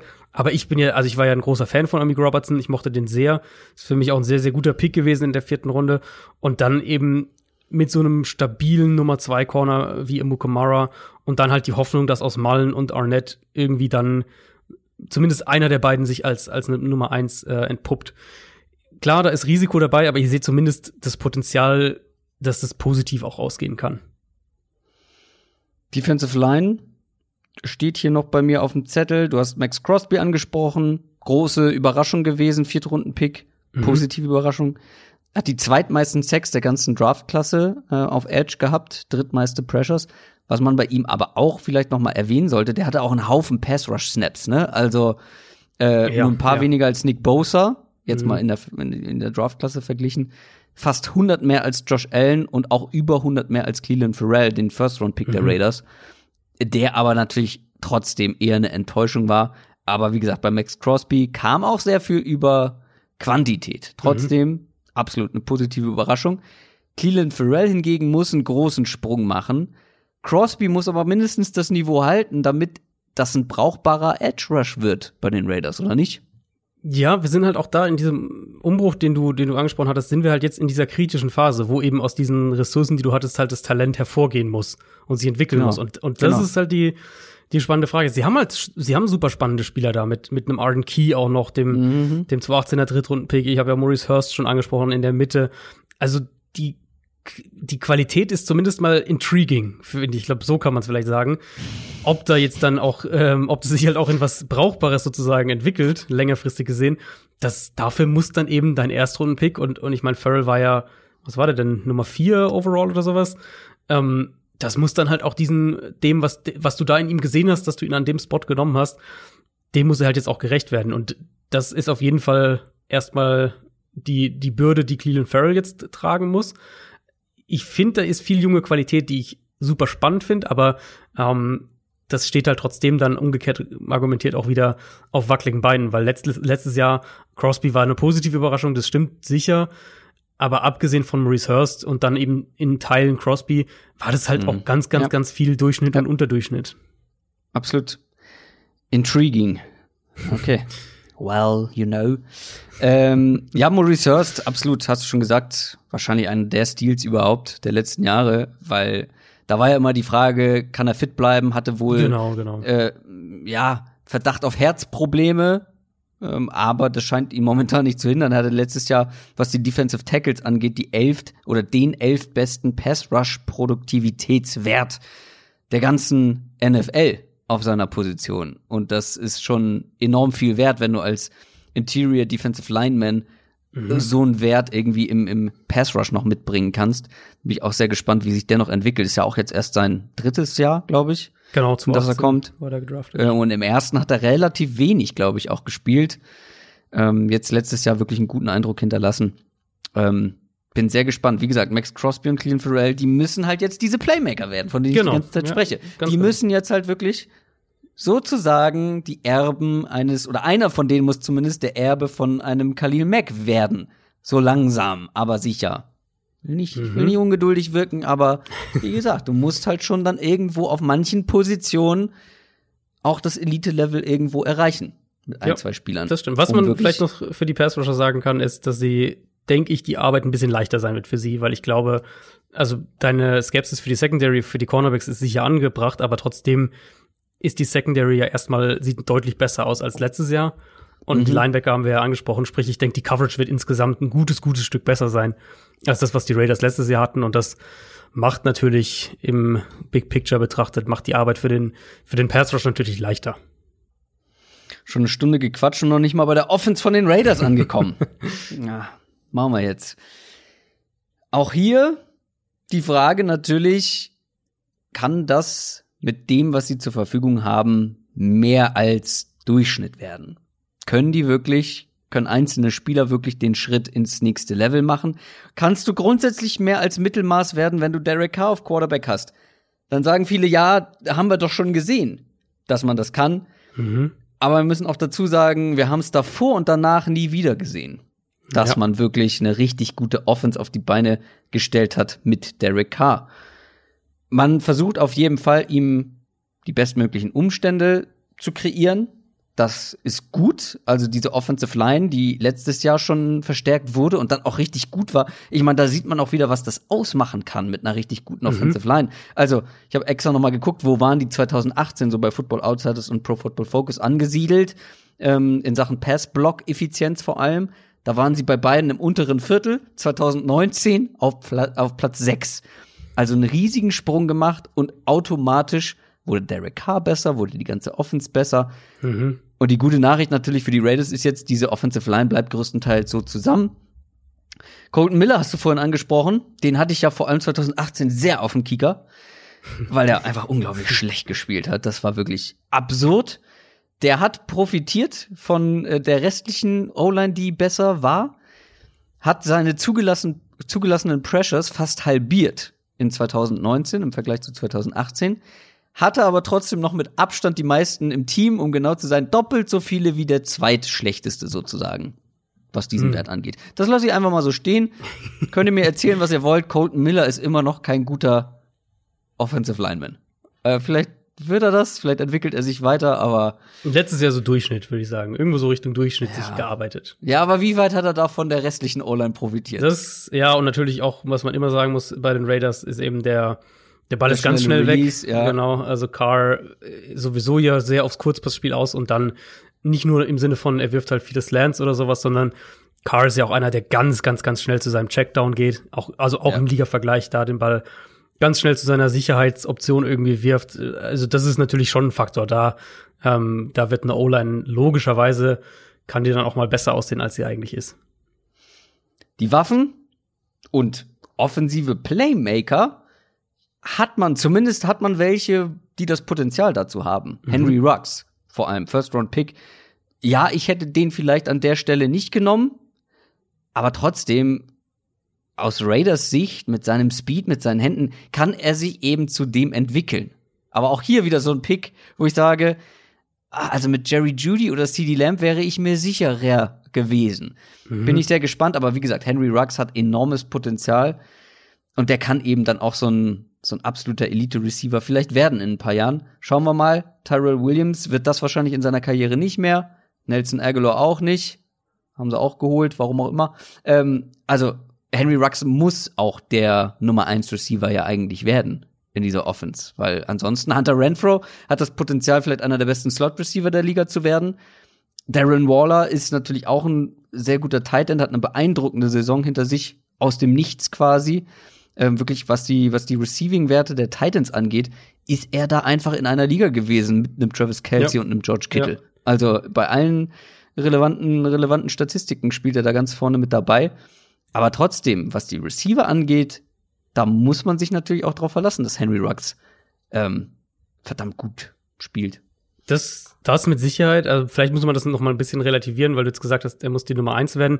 Ich glaube, das stimmt irgendwo schon, aber man darf sich dann nicht Nummer eins vorstellen, eben, dass es immer so dieser klassische Ex-Receiver Nee, spielt alleine das außen meinte ich oder auch gar sowas. nicht.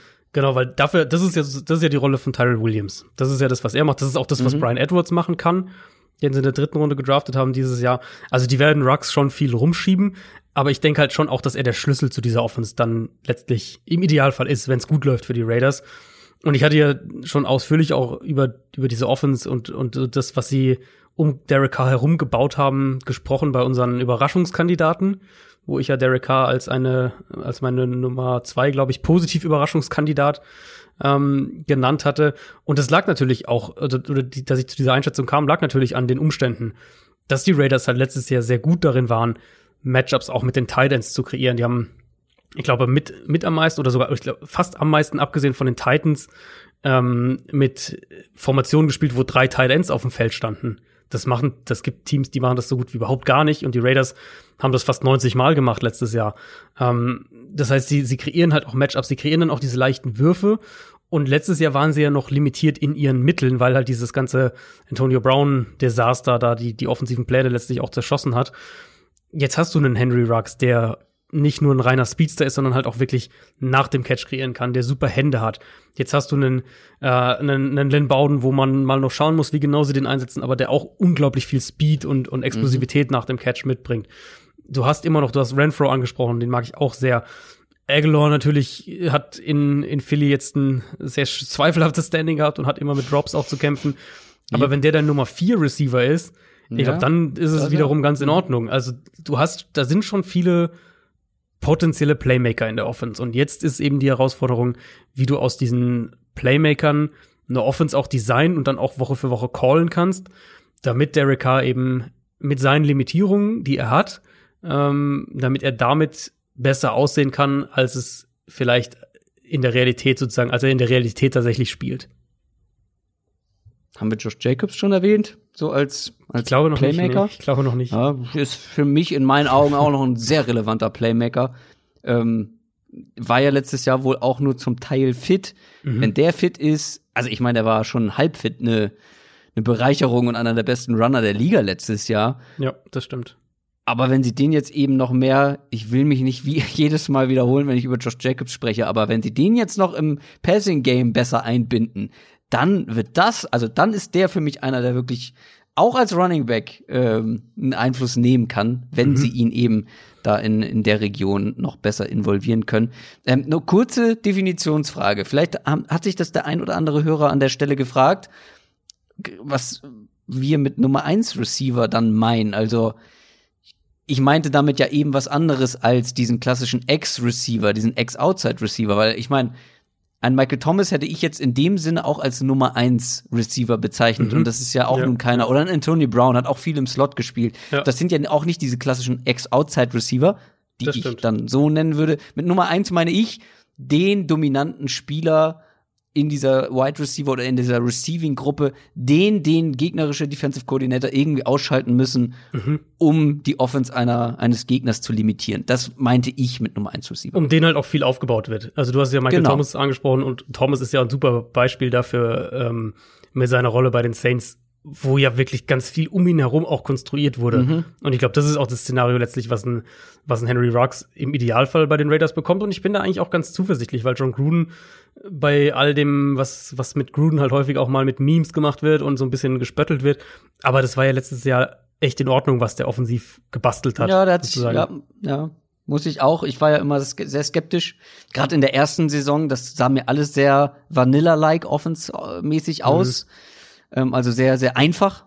Ähm, da habe ich noch große Zweifel gehabt. Das hat sich deutlich gebessert jetzt im zweiten Jahr. Und es ist ja immer noch mein Verdacht, dass äh, Gruden noch Sachen zurückhält, bis er die Spieler hat, um so richtig anzugreifen. In Sachen Ja, Scheme sein. und Plays und ähm, Kreativität vor allem auch, dass er sich da noch ein bisschen limitiert und immer mehr jetzt rausrückt. Aber jetzt mal, um die Raiders abzuschließen, für mich sind es noch relativ viele Wenns generell. Also gerade defensiv so ein paar Wenns im Pass Rush, auf Cornerback, wenn Damon Arnett, wenn Cleveland Farrell, Mhm, mhm. wenn Trevor Mullen. Und das finde ich halt ziemlich, schwierig in dieser Division. Also Potenzial ist vorhanden, offensiv und defensiv mit so vielen jungen Spielern. Klar, logisch. Du hast unglaublich viele Draftpicks jetzt gehabt, zwei Jahre lang. Ich erwarte trotzdem noch eine mittelmäßige Saison. Wahrscheinlich, außer viele dieser Vents werden mit, wie soll man das sagen, mit Ja beantwortet. Also, das trifft so ein, wie es optimal eintreffen sollte. Dann sind die Raiders bestimmt ein heißer Kandidat äh, für Platz zwei in der Division und damit auch dann irgendwo für die Playoffs. Aber wie gesagt, viele, viele Wenns, viel Konjunktiv. Ich sehe sie schon auf dem richtigen Weg, sagen wir es mal ja. so. Und die, für mich ist also die, die Entwicklung der jungen Spieler klar, dass es bei jedem Team Thema ist, bei den Raiders natürlich ein bisschen mehr, weil es halt so viele junge Spieler sind. Ich sehe halt Carr immer so ein bisschen als das Thema und auch immer so ein bisschen als die Frage, wie weit kann dieses Team gehen. Ähm, ich glaube aber schon, dass die Raiders mit dem Kader, den sie aktuell haben, eine relativ hohe Baseline haben. Also ich sehe, ich, ich glaube, dass die Raiders, selbst wenn die Saison schlecht läuft, sagen wir mal, zumindest sechs Spiele gewinnen. Das ist so mhm, die, ja. die Baseline, glaube ich. Und ich denke, wenn es gut läuft, dann können sie auch zehn gewinnen. Das traue ich ihnen zu, weil ich denke, dass die Offense besser sein wird. Denke, dass Cornerback besser, deutlich besser sein wird als letztes Jahr. Diese Linebacker-Baustelle geschlossen sein wird. Also ja. Also wenn es gut läuft, zehn, Spiel, zehn Siege traue ich ihnen zu. Und dann wären sie höchstwahrscheinlich auch ein Playoff-Team das ist so für mich ungefähr die Range. Also ich hatte es ja mhm. vorhin gesagt, so ja. die bei den Chargers die ähm, die Range ist recht groß, bei den Broncos ist die Range Vielleicht. recht groß. Die, die Raiders finde ich, ich finde die Raiders haben eine höhere Baseline, weil ich offensiv mehr Stabilität sehe als äh, als bei den mhm. anderen Teams. Gerade eben auch, jetzt habe ich Carr kritisiert, aber du hast natürlich umgekehrt hast du mit Carr auch eine gewisse Baseline, weil der ja. der mag jetzt nie der Top 5 Quarterback werden und, oder ziemlich sicher und wird Erfahrung im genau, Vergleich zu den anderen Quarterbacks in der Division. Das auch, ähm, aber er wird halt höchst, höchstwahrscheinlich wird er halt auch nicht der, einer der drei, vier, fünf, sechs schlechtesten Quarterbacks der Liga sein. Nee. Vielleicht bin ich auch tatsächlich ein bisschen anspruchsvoll oder ja, ich glaube, anspruchsvoll trifft es ganz gut, weil ich halt einfach von so viel Draftkapital nach einem Umbruch mhm. in dieser Form vielleicht noch ein bisschen mehr erwarte, was die individuelle Qualität angeht, weil ich natürlich auch zwei Jahre lang hintereinander andere Spieler gedraftet hätte. So. Damit kann das natürlich zusammenhängen. Zumindest früh im, im Draft jeweils, ja, stimmt. Allerdings bin ich eigentlich jemand, der einem Mike Mayock und seinem Know-how, gerade was Draft angeht, grundsätzlich ja eigentlich vertraue. Also vielleicht brauchen diese Spieler einfach nur ein bisschen länger und äh, es wird dann alles zusammenfinden und es ist die perfekte Spielerauswahl und das wird ein homogenes Team. Kann natürlich sein werden wir beantwortet bekommen, vielleicht noch nicht in diesem Jahr, aber zum Teil in diesem Jahr und dann in den folgenden Jahren. Kommen wir zu den Denver Broncos und damit auch zu unserem ersten Gast dieses Jahr in unseren Division Previews und ich bin sehr stolz, dass wir endlich mal einen weiblichen Gast begrüßen dürfen. Tiziana Höll ist da. Hallo. Hallo, danke für die Einladung. Ja, sehr, sehr, gerne. sehr, gerne. Wir haben letztes Jahr, ziemlich genau vor einem Jahr schon mal geschrieben, dass du ja eigentlich der perfekte Gast für die Denver Broncos wärst. Da waren die, glaube ich, aber schon durch. Ja, es war, glaube ich, wir hatten, direkt die Folge wir, danach oder die Woche danach oder sowas. Und wir hatten, ähm, wir hatten ja auch den Kollegen Schimmel bei den Chargers in der gleichen Division. Und wir versuchen das ja mit den Gästen immer so ein bisschen zu entzerren. Aber dieses Jahr hat es geklappt. Das freut mich wirklich sehr. Zu dir Du bist mittlerweile selbstständige Sportjournalistin und wie du bei Twitter schreibst, mit Schwäche für Pizza. Das ist sehr sympathisch. Da bist du, glaube ich, hier bei uns beiden in sehr guter Gesellschaft. Ähm, dich kennt vielleicht der ein oder andere Fußballfan vor allem. Zum Beispiel von deinem Auftritt im Rasenfunk. Der Max war ja auch schon mal letztes Jahr hier in einer Division Preview zu hören.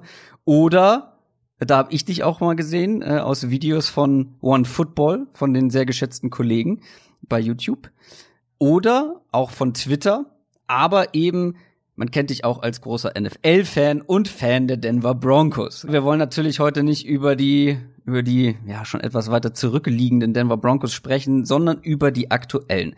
Gucken dafür aber noch mal kurz zurück auf letzte Saison. Die haben eine 7 und 9er Saison hinter sich. Mhm. Die hatten nach den ersten elf Spielen drei Siege und acht Niederlagen, haben dann aber ganz gut noch mal die Kurve bekommen. Die Defense wurde besser nach einem schwachen Start. Drew Lock der Rookie letztes Jahr ist dann reingekommen als Starting Quarterback in Woche 13 und hat dann, glaube ich, vier von fünf Spielen gewonnen. Ähm, mit welchem Gefühl ist man jetzt vor allem auch aus Fan aus dieser Saison gegangen? Ja, so bisschen nicht Fisch und nicht Fleisch, würde ich sagen. Also es, es gab gute Ansätze und gerade gegen Ende ist man eben auch versöhnlich für dich rausgegangen, weil man halt durch Lok gesehen hat, es ist Potenzial da und man hat auch noch mal ein paar Siege eingefahren, aber es war so ein bisschen schade. Also ich hatte so ein bisschen das Gefühl, dass man die Saison verschenkt hat. Äh, Gerade mhm. so diese ganze Flecko-Geschichte hätte man sich auch sparen können. Aber nur gut, äh, im Nachhinein ja. ist man ja oft schlauer. Nee, und von dem her sehr oft sehr knappe Niederlagen. Das fand ich halt sehr ärgerlich. Aber grundsätzlich, finde ich, hat man sich jetzt nicht komplett blamiert. Also mein Gefühl war deswegen auch die Frage, ich habe sie tatsächlich schlechter in Erinnerung als eine 7 und 9 Saison und vor allem, dass man dann am Ende noch Zweiter in der Division geworden ist. Gut, zählt am Ende nicht, aber 7 und 9, wie gesagt, ist positiver, als ich sie irgendwie im Gefühl hatte. Ähm, ich habe jetzt eben Drew Lock schon angesprochen, der für die letzten Spiele reinkam. Und jetzt ist man in dieser Offseason die Strategie gefahren, die Umstände für Drew Lock so gut wie möglich zu machen, wie es irgendwie geht für so einen jungen, vor allem dann ja noch natürlich günstigen Quarterback auf seinem Rookie-Vertrag. Nur der muss natürlich jetzt auch liefern. Wie optimistisch und wie euphorisch bist du jetzt beim Thema Lock. Beziehungsweise du kriegst ja auch wahrscheinlich mit, was bei anderen Broncos-Fans so die Meinung ist zu Drew Lock. Ja, ich glaube, die ist sehr ähm, unterschiedlich, die Meinung. Also ich bin sehr positiv gestimmt, ich freue mich drauf. Ähm, mhm. Wie gesagt, ich finde, man hat schon in der letzten Saison gute Ansätze gesehen. Also gerade das Spiel gegen die Texans war unglaublich stark. Wenn er da anknüpfen könnte, wäre es natürlich äh, super geil. Aber ja, ich finde es gut, dass sie jetzt auch mal wieder nach Ewigkeiten in junges Talent investieren und da wirklich ihm halt ein, ein gutes Team an die Seite stellen. Und gerade in der Offense haben sie ja auch sehr viel gemacht in der Offseason. Von dem her, also ich habe Bock drauf und ich hoffe natürlich, dass er dem auch irgendwie gerecht werden kann. Wir sprechen natürlich gleich noch im Detail über die angesprochenen Veränderungen und Neuzugänge in der Offense, aber da wollen wir mal Adrian, der hat jetzt noch nicht viel gesagt bei den Broncos, äh, den wir ins Boot holen. Ähm, zum Thema Drew Lock, wie siehst du den denn? Vor allem nach dieser ja kleinen Sample Size aus dem letzten Jahr. Ja, ich glaube, das ist auf jeden Fall immer wichtig zu sagen bei Locke, dass wir halt wirklich noch nicht viele Spiele von ihm gesehen haben. Wenn ich jetzt zurückdenke, und das gehört ja irgendwo auch mit dazu, die an sein College-Tape, da war ich ja noch mal ein Stück positiver als du damals. Und mhm. jetzt, ich würde es mal so formulieren, er hat jetzt in diesen, äh, was waren es, fünf Spiele, glaube ich, fünf, sechs Spiele, hat er nicht ähm, nichts gemacht, um mich jetzt komplett in die eine oder andere Richtung kippen zu lassen. Also ich glaube immer noch, mhm. dass das Talent da ist, ein solider bis vielleicht auch guter Starting Quarterback zu werden in der NFL. Ähm, also es war jetzt eben nicht irgendwie ein krasser Ausreißer nach unten, es war kein krasser Ausreißer nach oben. Er hat relativ schnell reingefunden, das ist auf jeden Fall ermutigend. Und ich denke auf jeden Fall auch, dass ähm, das Potenzial da ist. Also das, das war so für mich der eine, einer der Takeaways, wenn wir jetzt gleich auf die Offense im, im Detail kommen, aber einer der Takeaways zu Drew Lock, dass ich eben auch dachte, der kommt in die NFL und wird vielleicht am Anfang ähm, ja so ein bisschen von seinem von, bitte Aufgefressen. Nee, also ja, irgendwo schon, wie jeder Rookie-Quarterback halt, aber wird mhm. ähm, eben viel auch von seinem Arm leben und viel von ja, ja. davon, dass mhm. er halt Fehler macht und dann aber auch hier und da die Big Plays raushaut und dann hat er vielleicht irgendwie am Ende äh, ein paar Touchdowns über 15, 20 Yards und aber auch ein paar furchtbare Interceptions. Und so war es irgendwie gar nicht. Es war wesentlich kontrollierter, ja. was sicher auch dem Trainerstab dann äh, anzurechnen ist, aber auch Log selbst natürlich. Ähm, gleichzeitig um dann so die Überleitung mal zu, zu schlagen mit dem, was sie jetzt haben, will ich dann von Locke natürlich auch in dem Bereich eine Weiterentwicklung sehen und dass er halt auch mit seinem Arm mehr auch im vertikalen Passspiel macht, weil das hat er fast gar nicht gemacht. Ich habe mir die Zahlen nochmal angeschaut, die die Deep Passing Quote, also wie viel von seinen Pässen über 20 Yard weit geflogen ist, war die gleiche Quote wie Teddy Bridgewater letztes Jahr.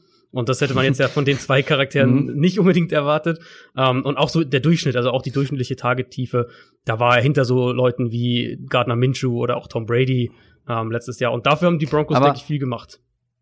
Aber vielleicht ist das auch ein Grund dafür, warum er uns und auch ja mich, ich war ja, wie gesagt, deutlich skeptischer und habe auch mehr Fehler erwartet. Mhm. Und dann war ich ja auch doch positiv überrascht. Aber es kann natürlich auch daran liegen, dass er relativ auf Sicherheit gespielt hat oder auch spielen sollte. Ich meine, wir erinnern uns zum Beispiel an Mason Rudolph letztes Jahr, als der gestartete, äh, gestartet hat. Da hat man auch gedacht, der zimmert jetzt einen langen Ball nach dem anderen raus und wurde dann richtig an der kurzen Leine gehalten. Den Eindruck hatte ich jetzt bei Drew Lock nicht, aber vielleicht hat man ihn dann doch schon so ein bisschen eher die einfachen Sachen machen lassen, um auch ein bisschen besser auszusehen.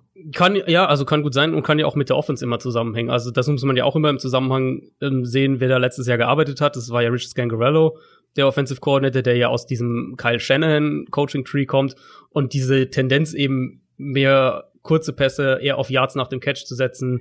Ähm, Quarterback muss mhm. weniger schwierige Würfe ansetzen. Das ist ja irgendwo in dieser Offense-DNA auch drin. Also das sehen wir ja bei einem, bei einem Jimmy Garoppolo beispielsweise auch. Jetzt haben sie einen neuen Offensive Coordinator mit, mit Pat Shermer, der aus einer anderen Richtung kommt. Also eventuell auch zusätzlich zu dem, dass man Lock im Idealfall hoffentlich mehr zutraut, ähm, eben auch da vielleicht die Veränderung vom, von der Coaching-Seite her. Naja, gut, ja, und es hat ja auch funktioniert. Also sicher. Genau, schön, ja, es hat funktioniert. Genau. Hauptsache der am Ende steht der Sieg. und bei vier von fünf, so schlecht kann es nicht gewesen sein. Er bekommt ja jetzt sehr viel an die Hand also vor allem was Waffen angeht. Ne? Äh, Cortland Sutton war schon da. Äh, Im Draft dann noch Jerry Judy und KJ Hamler, von denen wir ja wirklich beide sehr viel halten. Der Titan Noah Fant war schon da, bleibt da natürlich. Das Backfield hat vielleicht noch mal so ein kleines Upgrade bekommen mit Melvin Gordon, auch wenn das sehr teuer war. Mhm. Philip Lindsay ist noch da.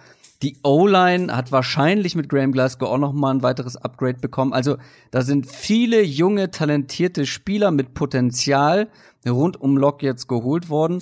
Tiziana, was erwartest du so von dieser jungen, aber talentierten Offense nächstes Jahr? Naja, ich finde, es ist halt schon ein großer Gamble auf vielen Positionen. Ähm, es kann aufgehen am Ende, aber es muss halt auch nicht. Also äh, man hat eben viele Rookies, man hat schon auch erfahrene Spieler vereinzelt, aber ja, auch gerade eben, äh, wie Adrian schon gesagt hat, dass sie jetzt halt auch einen neuen Offensive Coordinator haben, der halt in dieser Corona-Zeit aktuell, die ja wahrscheinlich noch nicht mal, also die können ja nicht zusammen trainieren aktuell, soweit ich mhm. Von dem mhm. her gestaltet sich das natürlich auch sehr schwierig, weil du einerseits halt einen neuen Coordinator hast, aber auch andererseits halt so viele junge neue Spieler. Ähm, deswegen bin ich mal gespannt. Äh, es ist halt wie Lock, finde ich auch die ganze Thematik bei den Broncos. Es kann funktionieren, aber es kann auch total nach hinten losgehen. Ja, ähm, da sprichst du einen guten Punkt an. Also das ist auf jeden Fall eine Offense, wo viel neu ist und dann auch noch mit einem neuen OC, da muss sich einiges noch zusammenfinden. Auch Lock kommt ja erst in sein zweites Jahr. Ähm, das kann natürlich dann irgendwo schon einen Ausschlag geben, wie viel du vorher zusammen trainieren kannst, oder, Adrian? Ja, das ist einmal, und was, was Tiziana, Tiziana gerade gesagt hat, ist genau richtig mit den, mit den Rookies. Also wir reden ja vermutlich mal mindestens von drei Startern in der Offense mit Judy, ähm, KJ Hamler und Lloyd Cushenberry auf Center. Ja. Also sind schon ja, mal drei. Ja, genau, drei Rookies. Dann haben wir Dalton Reisner, der, der äh, in seinem zweiten Jahr ist, eben äh, Drew Lock in seinem zweiten Jahr, Noah Fant ist in seinem zweiten Jahr. Der zweite Tight End haben sie dieses Jahr gedraftet mit Albert O. Also da sind schon sehr, sehr, sehr viele junge Spieler auf zum Teil halt auch kritischen Positionen, plus dieses ganze Offensive Line-Thema. Also ich glaube, die Offensive Line sollte gut sein oder gut werden, ähm, aber die haben halt auch wahnsinnig viel an, an Umbruch dann letztlich eben dadurch, dass mhm. Graham Glasgow kommt, dass sie einen neuen Center haben, dass Javon James letztes Jahr ja kaum gespielt hat und der jetzt dann auf der rechten Seite startet. Also das wird vielleicht halt auch einfach ein bisschen dauern, bis das alles zusammen funktioniert. Ja, kann gut sein, aber trotzdem ähm, einen Jerry Judy in die Offense zu bekommen, ich, also das macht ja automatisch jede Offense besser. Wir wissen, was Jerry Judy kann und ich glaube auch nicht, dass der viel Zeit braucht, um sich zu akklimatisieren. Und mhm. wenn wir jetzt gerade gut äh, Pat Schirmer bringt vielleicht ein paar andere Aspekte mit rein, aber das ist halt eben auch einer, dem du einen einfachen Pass mal in die Hand spielen kannst und der dann danach eben noch kreiert. Genauso KJ Hamler mit seinem Speed, bin ich auch gespannt. Aber ja, das sind viele junge Leute, die müssen auch erstmal sich an die NFL gewöhnen äh, und auch ans NFL-Tempo und dann spielt natürlich Drew Lock noch eine entscheidende Rolle dabei, wie diese Spieler sich entwickeln können. Ähm, habt ihr jetzt noch bestimmte Dinge zur Offense, die wir auf jeden Fall noch mal ansprechen sollten, bevor wir zur Defense kommen? Also, Tiziana, fang du ruhig an. ähm, ja, ich hatte noch äh, gelesen, dass es ja scheinbar auf der Left-Tackle-Position ähm, noch so ein bisschen unklar ist, wer eben äh, es am Ende ins Roster schaffen wird. Da gibt's wohl ähm, ja auch so ein bisschen das Problem, dass Wilkinson ist ja verletzt und ähm, deswegen Garrett Bowles wird es wahrscheinlich am Ende werden. Es gibt aber noch einen jungen Left Tackle, Quinn Bailey, der auch in seinem zweiten Jahr ist und der auch drauf hofft, was noch was dazu schaffen. Also ja, da bin ich auch mal gespannt. Aber Garrett Bowles hat, glaube ich, gar nicht so schlecht gespielt letztes Jahr, oder? Wenn ich mich richtig erinnere. Adrian Ja. ist hier der, der Offensive Strafen. Line-Experte. Strafen sind bei ihm das Ding. Der hat die zweitmeisten Strafen von allen Tackles gehabt letztes Jahr in der NFL. Ähm, das ist so das Thema, aber an sich als Blocker ist er nicht schlecht. Das würde ich schon auch so sagen. Also sicher mal zumindest Durchschnitt. Ähm, deswegen, ich glaube eigentlich auch, dass die O-Line ganz gut sein sollte von den Spielern. Ich, ich bin ja auch jemand, der Graham Glasgow sehr mag. Also ich fand, das war ein gutes Signing. Jawan James haben sie letztes Jahr für viel Geld geho- geholt, hat wie gesagt eben kaum gespielt. Also aber auch das, diese rechte Seite sollte eigentlich schon mal stabil bis gut sein. Und dann ist lin- links eben die jungen Spieler mit mehr Fragezeichen. Das muss halt noch besser funktionieren. Aber der Kern von dem Ganzen ist natürlich Lock letztlich. Also wie er sich entwickelt. Ähm, wir haben ja schon drüber gesprochen mit dieser mit dieser Offense, wenn du die so auflädst, dann dann hat das ja eben verschiedene Facetten. Also einmal gibst du ihm die Möglichkeit, sich bestmöglich zu entwickeln, aber du entlarvst ihn ja irgendwo auch, falls er eben diese Entwick Entwicklung nicht hinlegen kann, weil unter diesen Umständen muss man die Fortschritte dann halt auch letztlich erwarten. Und ich mag sehr, wie die drei Receiver sich ergänzen. Ich mag sehr die dieses Thema ähm, Speed, was hier ganz offensichtlich eine, eine Rolle für Denver gespielt hat. Also äh, Hamler ist unfassbar schnell. Judy ist nicht nur ein super Route Runner, sondern ist auch sehr schnell. Albert O ist, ein, ist einer, war einer der schnellsten äh, Titans jetzt, glaube ich, in diesem Draft, äh, in dieser Draftklasse gewesen. Noah Fant ist sehr schnell. No Fan, wollte ich gerade sagen. Genau, also du hast eigentlich diese ganzen Waffen und es ist ja so ein bisschen, wir haben ja beim Draft schon mal kurz oder rund um den Draft dann kurz drüber gesprochen, dieses Thema, wie wehrst du dich gegen die Chiefs sozusagen in deiner eigenen Division Mhm. und du kannst halt entweder versuchen, ähm, dich zu einer so eine Monster Defense aufzubauen, aber ich glaube, der vielversprechendere Weg ist eben selbst versuchen, eine Monster Offense aufzubauen und zu schauen, ob man halt dann vielleicht von diesen beiden Spielen gegen Kansas City dann auch mal einen Shootout irgendwo gewinnt und und eben auch so den Paroli bieten kann und ich glaube, auf dem Pfad sind jetzt die Broncos, aber sie sind natürlich noch mit den ganzen jungen Spielern ganz am Anfang. Ja, in den Ja, Babyschuhen. Pfad ist, glaube ich, das richtige Wort. Ne, also Pfad ist, glaube ich, ein ganz gutes Wort, um das zu beschreiben, weil das wird eine Entwicklung sein. Deswegen habe ich auch gefragt, wie euphorisch ist man jetzt, was diese ganze Offense angeht als, als Broncos-Fan, weil ja, irgendwo bin ich auch euphorisch, klar, mit einer Offense oder vor allem mit Wide Receivers bestehend aus Judy, aus Cortland Sutton, aus KJ Ham. Das sind drei Receiver, die ich unglaublich gerne mag, ähm, plus ein Philip Lindsay mit sehr viel Dynamik im Backfield, Melvin Gordon finde ich als Runner auch nicht verkehrt. Also da sind viele, viele spannende Spieler jetzt. Allerdings, wie gesagt, das wird noch eine Zeit brauchen. Ich weiß nicht, ob wir im kommenden Jahr schon dann wirklich das, das Maximum dieser Offense sehen, beziehungsweise ich bezweifle es sehr stark. Aber glaub, Adrian hat gerade jetzt noch an. Ja, Entschuldige. Nee, ich wollte nur sagen, ich glaube, das Problem ist einfach in Denver, dass man sich so sehr nach einer guten Defense, äh, Offense, sorry, äh, sehnt, schon seit Jahren, weil Ja. ich meine, wir haben ja schon den, den äh, Super Bowl damals eigentlich mit der Defense gewonnen. Von dem her, ähm, ich glaube, da ist halt einfach der, der Wunsch so da in Denver, aber das ist, der Druck ist halt dementsprechend auch hoch jetzt für die, für die äh, Gruppe, die jetzt da antritt. Ja, Adrian hat gerade schon angesprochen, man könnte sich auch eine, eine Bomben-Defense basteln. Der Vorteil bei den Broncos ist, die Voraussetzungen für eine zumindest gute Defense sind ja eigentlich da. Allen voran ein Headcoach namens Vic Fangio. Wenn der ein Team trainiert, sollte sie oder sollte das Team auch eigentlich eine ganz gute Defense haben. Danach sah es jetzt aber letztes Jahr lange nicht aus. Man hat dann aber noch einigermaßen die Kurve bekommen. Überraschend war auch, das war doch Anfang der Saison, wo sie ihren Pass Rush so überhaupt nicht auf die auf die Kette bekommen Ja. haben und dann wirklich Bradley Chubb, der dann ja auch früh ausgefallen ist und Von Miller so gar nichts reißen konnten. Jetzt hat man hier aber noch ein paar Upgrades bekommen. Wie schätzt ihr die Defense ein? Fangen wir mal wieder mit Tiziana an, würde ich sagen. Ja, nun gut, also wie du schon gesagt hast, wir haben ja eine geile Defense und wir haben jetzt eben, äh, Bradley Chubb ist zurück nach der Verletzung. Das heißt, gemeinsam mit Von Miller werden wir wieder einen sehr äh, elitären Pass Rush haben. Dann hast du, was natürlich negativ ist, äh, Chris Harris Jr. Äh, ist ja leider äh, weggegangen und ähm, ist ja jetzt sogar, glaube ich, auch bei den Chargers gelandet, also bei einem Yep. direkten Rivalen, was nicht so toll ist. Dafür haben wir jetzt AJ Bouye, aber ja, muss man auch gucken, ob er ihn da so eins zu eins äh, ersetzen kann. Ja, und was mich wieder positiv stimmt, ist eben, dass wir halt äh, Justin Simmons und Kareem Jackson ein sehr gutes Safety-Duo auch haben. Also Ja, grundsätzlich da würde wird ich sagen, Adrian auf jeden Fall, ja, grundsätzlich. Nee, grundsätzlich würde ich sagen, ähm, läuft. Also da mache ich mir jetzt nicht so Sorgen. Äh, ich glaube, bei manchen Punkten wird Adrian zustimmen, gerade was auch die Safeties angeht. Ähm, aber ich könnte mir auch irgendwie vorstellen, dass er auch noch ein paar Punkte zum Mahnen hat. Also ich bin auf jeden Fall mal gespannt, wie sie es defensiv spielen wollen. Ich habe schon ziemliche Fragezeichen, was die Cornerbacks angeht. Da würde ich halt sagen, eben im Idealfall findet ein AJ Bouye noch mal so seine beste Form und dann kann er ein Nummer 1 Corner sein.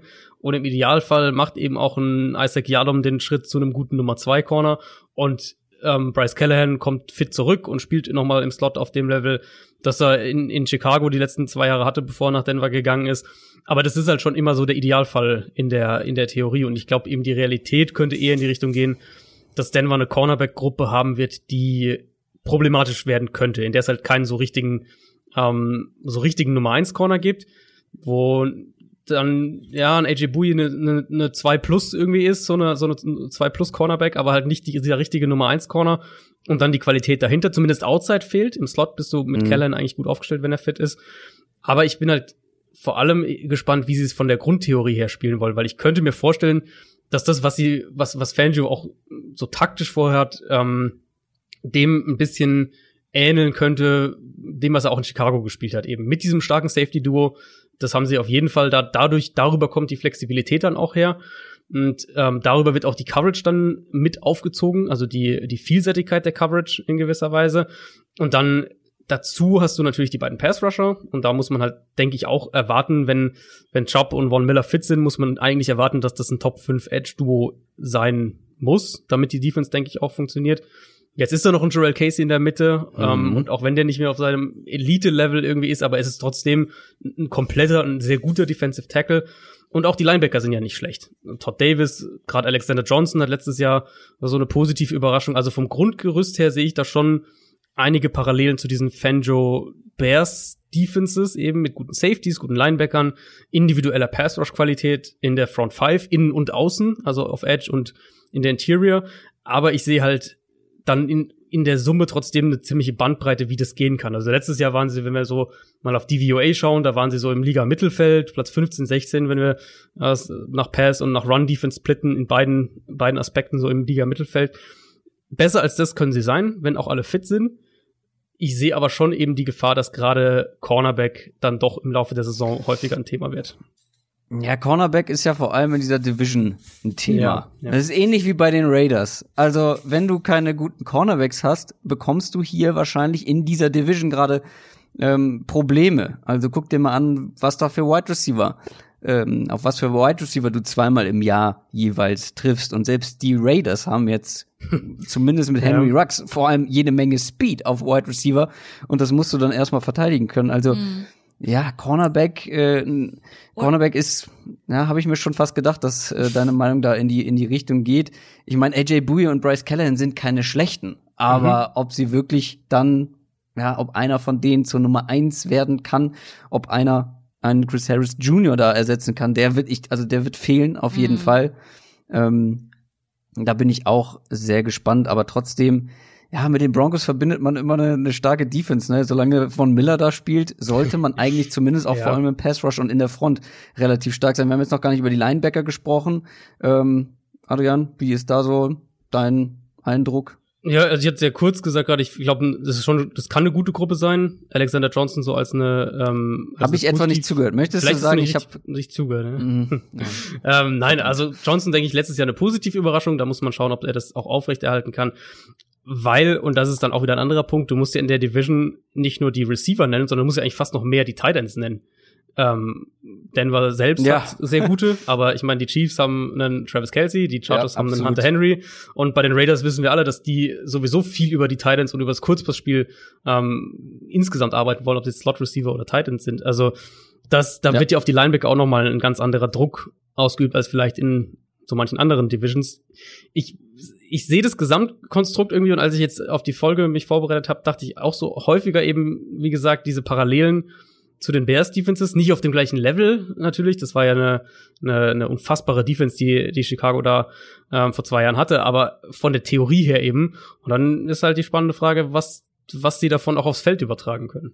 Ich, ich glaube, äh, man kann behaupten, es gibt tiefere Pass-Rush-Gruppen als die der Broncos, oder nicht? Edge vor allem, ne? Würde ich sagen. Edge, ja. Genau, also ja, Edge, absolut. Also, die Line schon. wenn da einer ausfällt, Ja, Ja. da würde da würd mich aber auch nochmal die Fanperspektive interessieren, weil ich, ähm, ich meine, Von Miller ist ja, war ja jetzt irgendwie die letzten äh, oder oder die oder acht Jahre lang im Prinzip war er da so ein unangefochtener Elite-Pass-Rusher. Hat ja letztes Jahr so ein bisschen dann ja, ein Down-Year will man eigentlich fast nicht sagen, aber für seine Verhältnisse halt schon so ein bisschen. Ähm, ist da irgendwie die Rede von, äh, hat vielleicht ähm, mit mehr Verletzungen zu kämpfen gehabt oder, oder war der, weil der Partner gefehlt hat oder ist da, äh, hat man das komplett abgehakt in, in Denver Fankreisen? Also soweit ich weiß, hat man es abgehakt. Ähm, ich glaube, der ist auch so ein bisschen unantastbar, muss man sagen. Ähm, Und er ist halt auch nicht mehr der Jüngste. Und ich Genau. meine, jeder hat halt auch mal ein, ein schwaches Jahr. Also ich habe das jetzt schon verziehen. ähm, ich glaube, wenn es jetzt diese Saison wieder so wäre, dann würde würde äh, es wirklich mal knallen, äh, kann ich mir gut vorstellen. Also dann dann würde wahrscheinlich schon mehr Unruhe reinkommen auch ins Team. Aber mir ist jetzt nichts bekannt, dass er irgendwie verletzt war oder dass, dass sonst irgendwas Größeres war. Vielleicht war auch die Luft raus, muss man auch sagen. Ab einem gewissen Zeitpunkt. kann mir sehr gut vorstellen, dass ein Von Miller, dass man den, dem da, also ich meine, die Defense hat sich ja insgesamt auch nicht wirklich berauschend ähm, präsentiert. Letztes Jahr vor allem dann in der ersten Hälfte, dass man da aus Fansicht einem Von Miller das sehr schnell verzeiht. Das kann ich mir sehr gut vorstellen. Ja, es ist halt dieses, äh, ich finde es halt bei ihm spannend, weil er jetzt halt so langsam in dieses Alter kommt. Ähm, Ja, hat's ja gerade 31. gesagt, genau, 31. Klar, ist jetzt noch nicht so, dass der in zwei Jahren seine Karriere beendet, aber es, er kommt ja so langsam in diesen Bereich, wo halt äh, so die, der, der Abwärtstrend anfangen könnte. Und ähm, klar, man ist natürlich erstmal optimistischer, aber wie du gesagt hast, wenn es jetzt nächstes Jahr so weitergeht, vielleicht dann mit mit einem fitten Bradley Chubb neben sich und trotzdem ist es funktioniert es nicht so richtig, dann wird die wird die Diskussion, denke ich, auch eine andere sein. Hm. Ja, denke ich auch. Aber jetzt lass uns, lass uns noch mal auf die, auf die anstehende Saison im Allgemeinen gucken und auch noch mal den Rest der Division vielleicht ein bisschen mit reinnehmen. Also es ist ja eine Division, ah, da muss schon einiges für die Chiefs schief laufen. Da muss schon einiges Chiefs laufen, damit äh, die nicht die diese diese Division gewinnen und der Rest wird dann Platz zwei könnte wieder umkämpft werden und die Broncos werden dann natürlich auch vermutlich um Platz zwei mitspielen. Aber was bedeutet das am Ende? Was glaubst du, Tiziana, kann man um die Playoffs mitspielen? Wenn ja, wie lange? Sind sie vielleicht sogar schon in deinen Augen ein Team, was auf jeden Fall in der AFC zu den näheren Playoff-Anwärtern gehören kann? Oder dauert das eher noch ein Jahr? Also ja, wir hatten ja vorher schon gesagt, wenn alles ideal läuft, dann könnte ich es mir schon vorstellen. ähm, ich glaube, sie haben schon eine gute Chance auf Platz zwei. Ich meine, sie wurden jetzt Zweiter in der AFC West, auf, obwohl es nicht so ein geiles Team war wie dieses Jahr. Ähm, von dem her, die Raiders und die Chargers sehe ich auch mit sehr, sehr vielen Fragezeichen.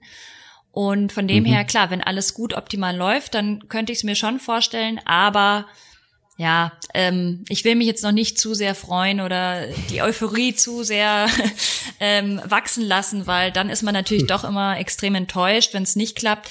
Und man muss halt auch sagen, seit vier Jahren haben sie es halt nicht geschafft, in die in die Playoffs zu kommen. Also es wäre auf jeden Fall mal wieder an der Zeit. Och Ja. du, da gibt's, da gibt's Fangruppen von anderen Teams, die noch etwas länger darauf warten. ja. also, da sind vier Jahre noch gar nicht so schlimm. Ja, klar, aber man ist halt auch irgendwo verwöhnt jetzt eben durch den Super Bowl Gewinn vor kurzem. Ja. Erst denkt man, glaube ich, immer noch im Kopf so, hey, wir sind doch eigentlich Champions und wir, wir sollten hier nicht hingehören. und seitdem- aber ja, Seitdem hatte man, glaube ich, fünf verschiedene Starting Quarterbacks. das stimmt. Ähm, das, das muss stimmt. man auch erstmal schaffen. Adrian, für dich noch mal so, eine, so ein Fazit, was die Broncos angeht? Ich glaube, wenn, wenn Drew Lock eine im realistischen Rahmen ideale Entwicklung hinlegt und äh, ich habe auch bei ihm so ein bisschen den Eindruck, das ist ja schon so eine so ein aktuell unter unter NFL Twitter so eine so eine Streitfigur irgendwie, weil teilweise kriegt er halt sehr viel sehr viel Vorschusslorbeeren oder viele sehen in ihm so den den Breakout-Kandidaten für nächstes Jahr und andere treten halt eher auf die Bremse. Ähm, Ja. Wenn die Entwicklung in einem realistischen Rahmen ideal verläuft bei ihm, dann glaube ich, kann, kann Denver ein Team sein, was neun Spiele gewinnt. Und neun Spiele, neun Siege könnten mit dem neuen Playoff-Format, ähm, könnten für ein Playoff-Ticket reichen. Ich sehe sie Mhm. in, ich würde sagen, ich sehe sie ungefähr mit den Raiders grob auf Augenhöhe. Die haben ja auch den gleichen Rekord letztes Jahr letztlich dann gehabt. Ich sehe die beiden grob auf Augenhöhe. Ich glaube auch, dass die zwei dann um den zweiten Platz streiten werden, sofern die Chargers uns nicht auf Quarterback sehr überraschen. Ähm, und dann ist halt, genau, dann ist halt die Frage, mit neun Siegen reicht es, reicht es nicht? Ich glaube, es kann reichen. Gerade die AFC ist jetzt nicht so breit aufgestellt wie die NFC in, in diesem, äh, in dieser Tier an Teams. Deswegen denkbar. Ich glaube, das ist aber auch so das Ceiling. Also mehr wird, mehr würde mich dann wirklich überraschen. Aber ich sehe sie so in dieser sieben, sieben, acht, neun Siege Range in etwa. Ja, neun und sieben könnte ich mir auch gut vorstellen. Ich war auch sehr euphorisch nach dieser Offseason, nach diesem Draft natürlich ähm, bei den Broncos. Und gerade diese Offense hat mich dann aber noch mal wieder ein bisschen reguliert, bin ein bisschen runtergefahren, gerade auch mit Blick auf Drew Lock und auf die ja, auf die Altersstruktur einfach dieser genau, Offense ja. und dass man einfach nicht davon ausgehen kann, dass vor allem zum Beispiel ein KJ Hamler direkt funktioniert, ähm, dass Drew Lock einen großen Sprung macht. Und also dass er vor allem auch das Niveau aus den aus diesen ersten paar Spielen, wie gesagt, die Sample Size ist super super klein. So und gerade bei Quarterbacks, wir haben es immer wieder gesehen, dass dann die ersten Spiele sahen irgendwie gut aus und dann gab es doch mal so einen kleinen Dämpfer und dann gab es das wahre Ich. Also da bin ich noch ein bisschen vorsichtiger. Ich glaube, dass dieser zweite Platz in dieser Division komplett offen ist tatsächlich. Mhm. Und ja, Chargers müssten auf Quarterback ja, eine positive Überraschung sein in irgendeiner Form. Dafür haben sie aber auch mit Abstand die beste Defense in dieser Division. Und wer weiß, wenn das so eine Shutdown-Defense wird, ähm, wie es jetzt zum Beispiel bei den Bears vor ein paar Jahren, bei den Jaguars vor ein paar Jahren, die hatten auch keine berauschende Offense und auch keinen berauschenden Quarterback und haben es trotzdem in die Playoffs geschafft. Das kann immer mal passieren mit einer sehr guten Defense. Ne? Also das darf man auch nicht ausschließen. Ich glaube, die Chargers sind nicht komplett aus der Verlosung. Plus die Raiders, die Broncos. Also, oi, das wird, glaube ich, richtig eng da um Platz zwei. Ja, und, und ja, wird spannend. Das denke ich schon auch. Das, ja, genau, das denke ich auf jeden Fall. Und gerade wenn man auch nur auf die letzte Saison noch mal schaut, die Chargers haben ja so typisch, wie es halt die Chargers oft sind, haben sie ja auch wahnsinnig viele Spiele dann entweder äh, ultra unglücklich oder auch mega eng verloren. Also rein vom, vom Point Differential hatten die Chargers ja eine bessere, eine bessere Bilanz als sowohl die Broncos als auch die Raiders. Ähm, das ist jetzt nicht der, die, der Weisheit letzter Schluss, aber es sagt uns ja zumindest, dass diese Teams halt auch wenn ähm, LA letztlich zwei Spiele weniger gewonnen hat, dass die drei halt doch sehr, sehr nah beieinander irgendwo waren. Ja, sehr schön. Ich würde sagen, damit belassen wir es bei den Broncos. Ich bedanke mich sehr bei Tiziana Höll, dass sie sich die Zeit genommen hat, um über ihr Lieblingsteam zu sprechen. Ähm, sehr gerne. Schön, dass du dabei warst. Ja, hat Spaß gemacht. Kann man dich denn momentan irgendwo sehen, lesen, hören in Sachen Sport? Ähm, ja, äh, man kann mich bei Twitter finden unter @thöll ja. und sonst auch bei Instagram. Und ähm, ansonsten schreibe ich auch für ein äh, American Football Magazin, Scout Report heißt es. Und ja, mhm. da freue ich mich, wenn jemand mal vorbeischaut. Das kann ich nur empfehlen. Und dann äh, wünsche ich dir und den Broncos vor allem eine erfolgreiche Saison. Dankeschön. Abschließend sind wir bei den Kansas City Chiefs, dem amtierenden Super Bowl Champion und natürlich auch der amtierende Division-Sieger. Die waren unterm Strich letztes Jahr die Besten in der NFL, aber natürlich die Frage, um die es sich dreht bei den Chiefs, können sie das auch bleiben? Können sie vielleicht das Ganze verteidigen? Viel hat sich insgesamt nicht verändert, ohne jetzt spoilern zu wollen hatte natürlich irgendwo auch finanzielle Gründe bestimmt. Ich glaube, die hatten nicht viel Spielraum in Sachen Cap Space zur Verfügung. Ja, sie, vor allem ja. diese zwei teuren Verträge ne? im Hinterkopf, Chris Jones und mhm. natürlich Patrick Mahomes, der jetzt früher ja. oder später kommen wird. Ja, ich glaube, sie haben dann auch so ein paar Verträge umstrukturiert, mhm. weshalb sie dann noch ein bisschen was machen konnten in der Free Agency, aber es waren dann eher so Spieler der zweiten, dritten Garde, nicht so richtig was splashy war. Lass mhm. uns mit dem Prunkstück anfangen. Oder wie du sagst, den Kronjuwelen des Teams. Schöne Bezeichnung. Ähm, der Offense. Mhm. Beste Offense der Liga. Letztes Jahr zumindest gewesen. Also wie die, die, ich habe es mir noch mal angeguckt, äh, auch noch mal die Highlights angeguckt, wie die die Playoff-Spiele noch mal gedreht haben, drei in Folge und wie schnell die einfach punkten können, wenn es sein musste. Also erinnere ich gerne an das Spiel gegen die Texans, wie schnell das einfach mhm. ging. Das ist wirklich unfassbar. Ja was mich am meisten, wenn ich mich noch mal an die letzte Saison erinnere, was mich am meisten fasziniert und beeindruckt an dieser Offense, ist gar nicht diese diese Firepower, sondern wie ausbalanciert diese Offense eigentlich ist. Das geht auch vielleicht so ein bisschen unter. Und ich meine damit nicht jetzt irgendwie das Run-Pass-Verhältnis, weil sie laufen verhältnismäßig wenig zum Beispiel insgesamt, sondern die Varianz, die sie einfach zur Verfügung haben und wie, wie variabel und flexibel sie sein können, je nach Gegner und je nachdem, was der Gegner ihnen anbietet defensiv.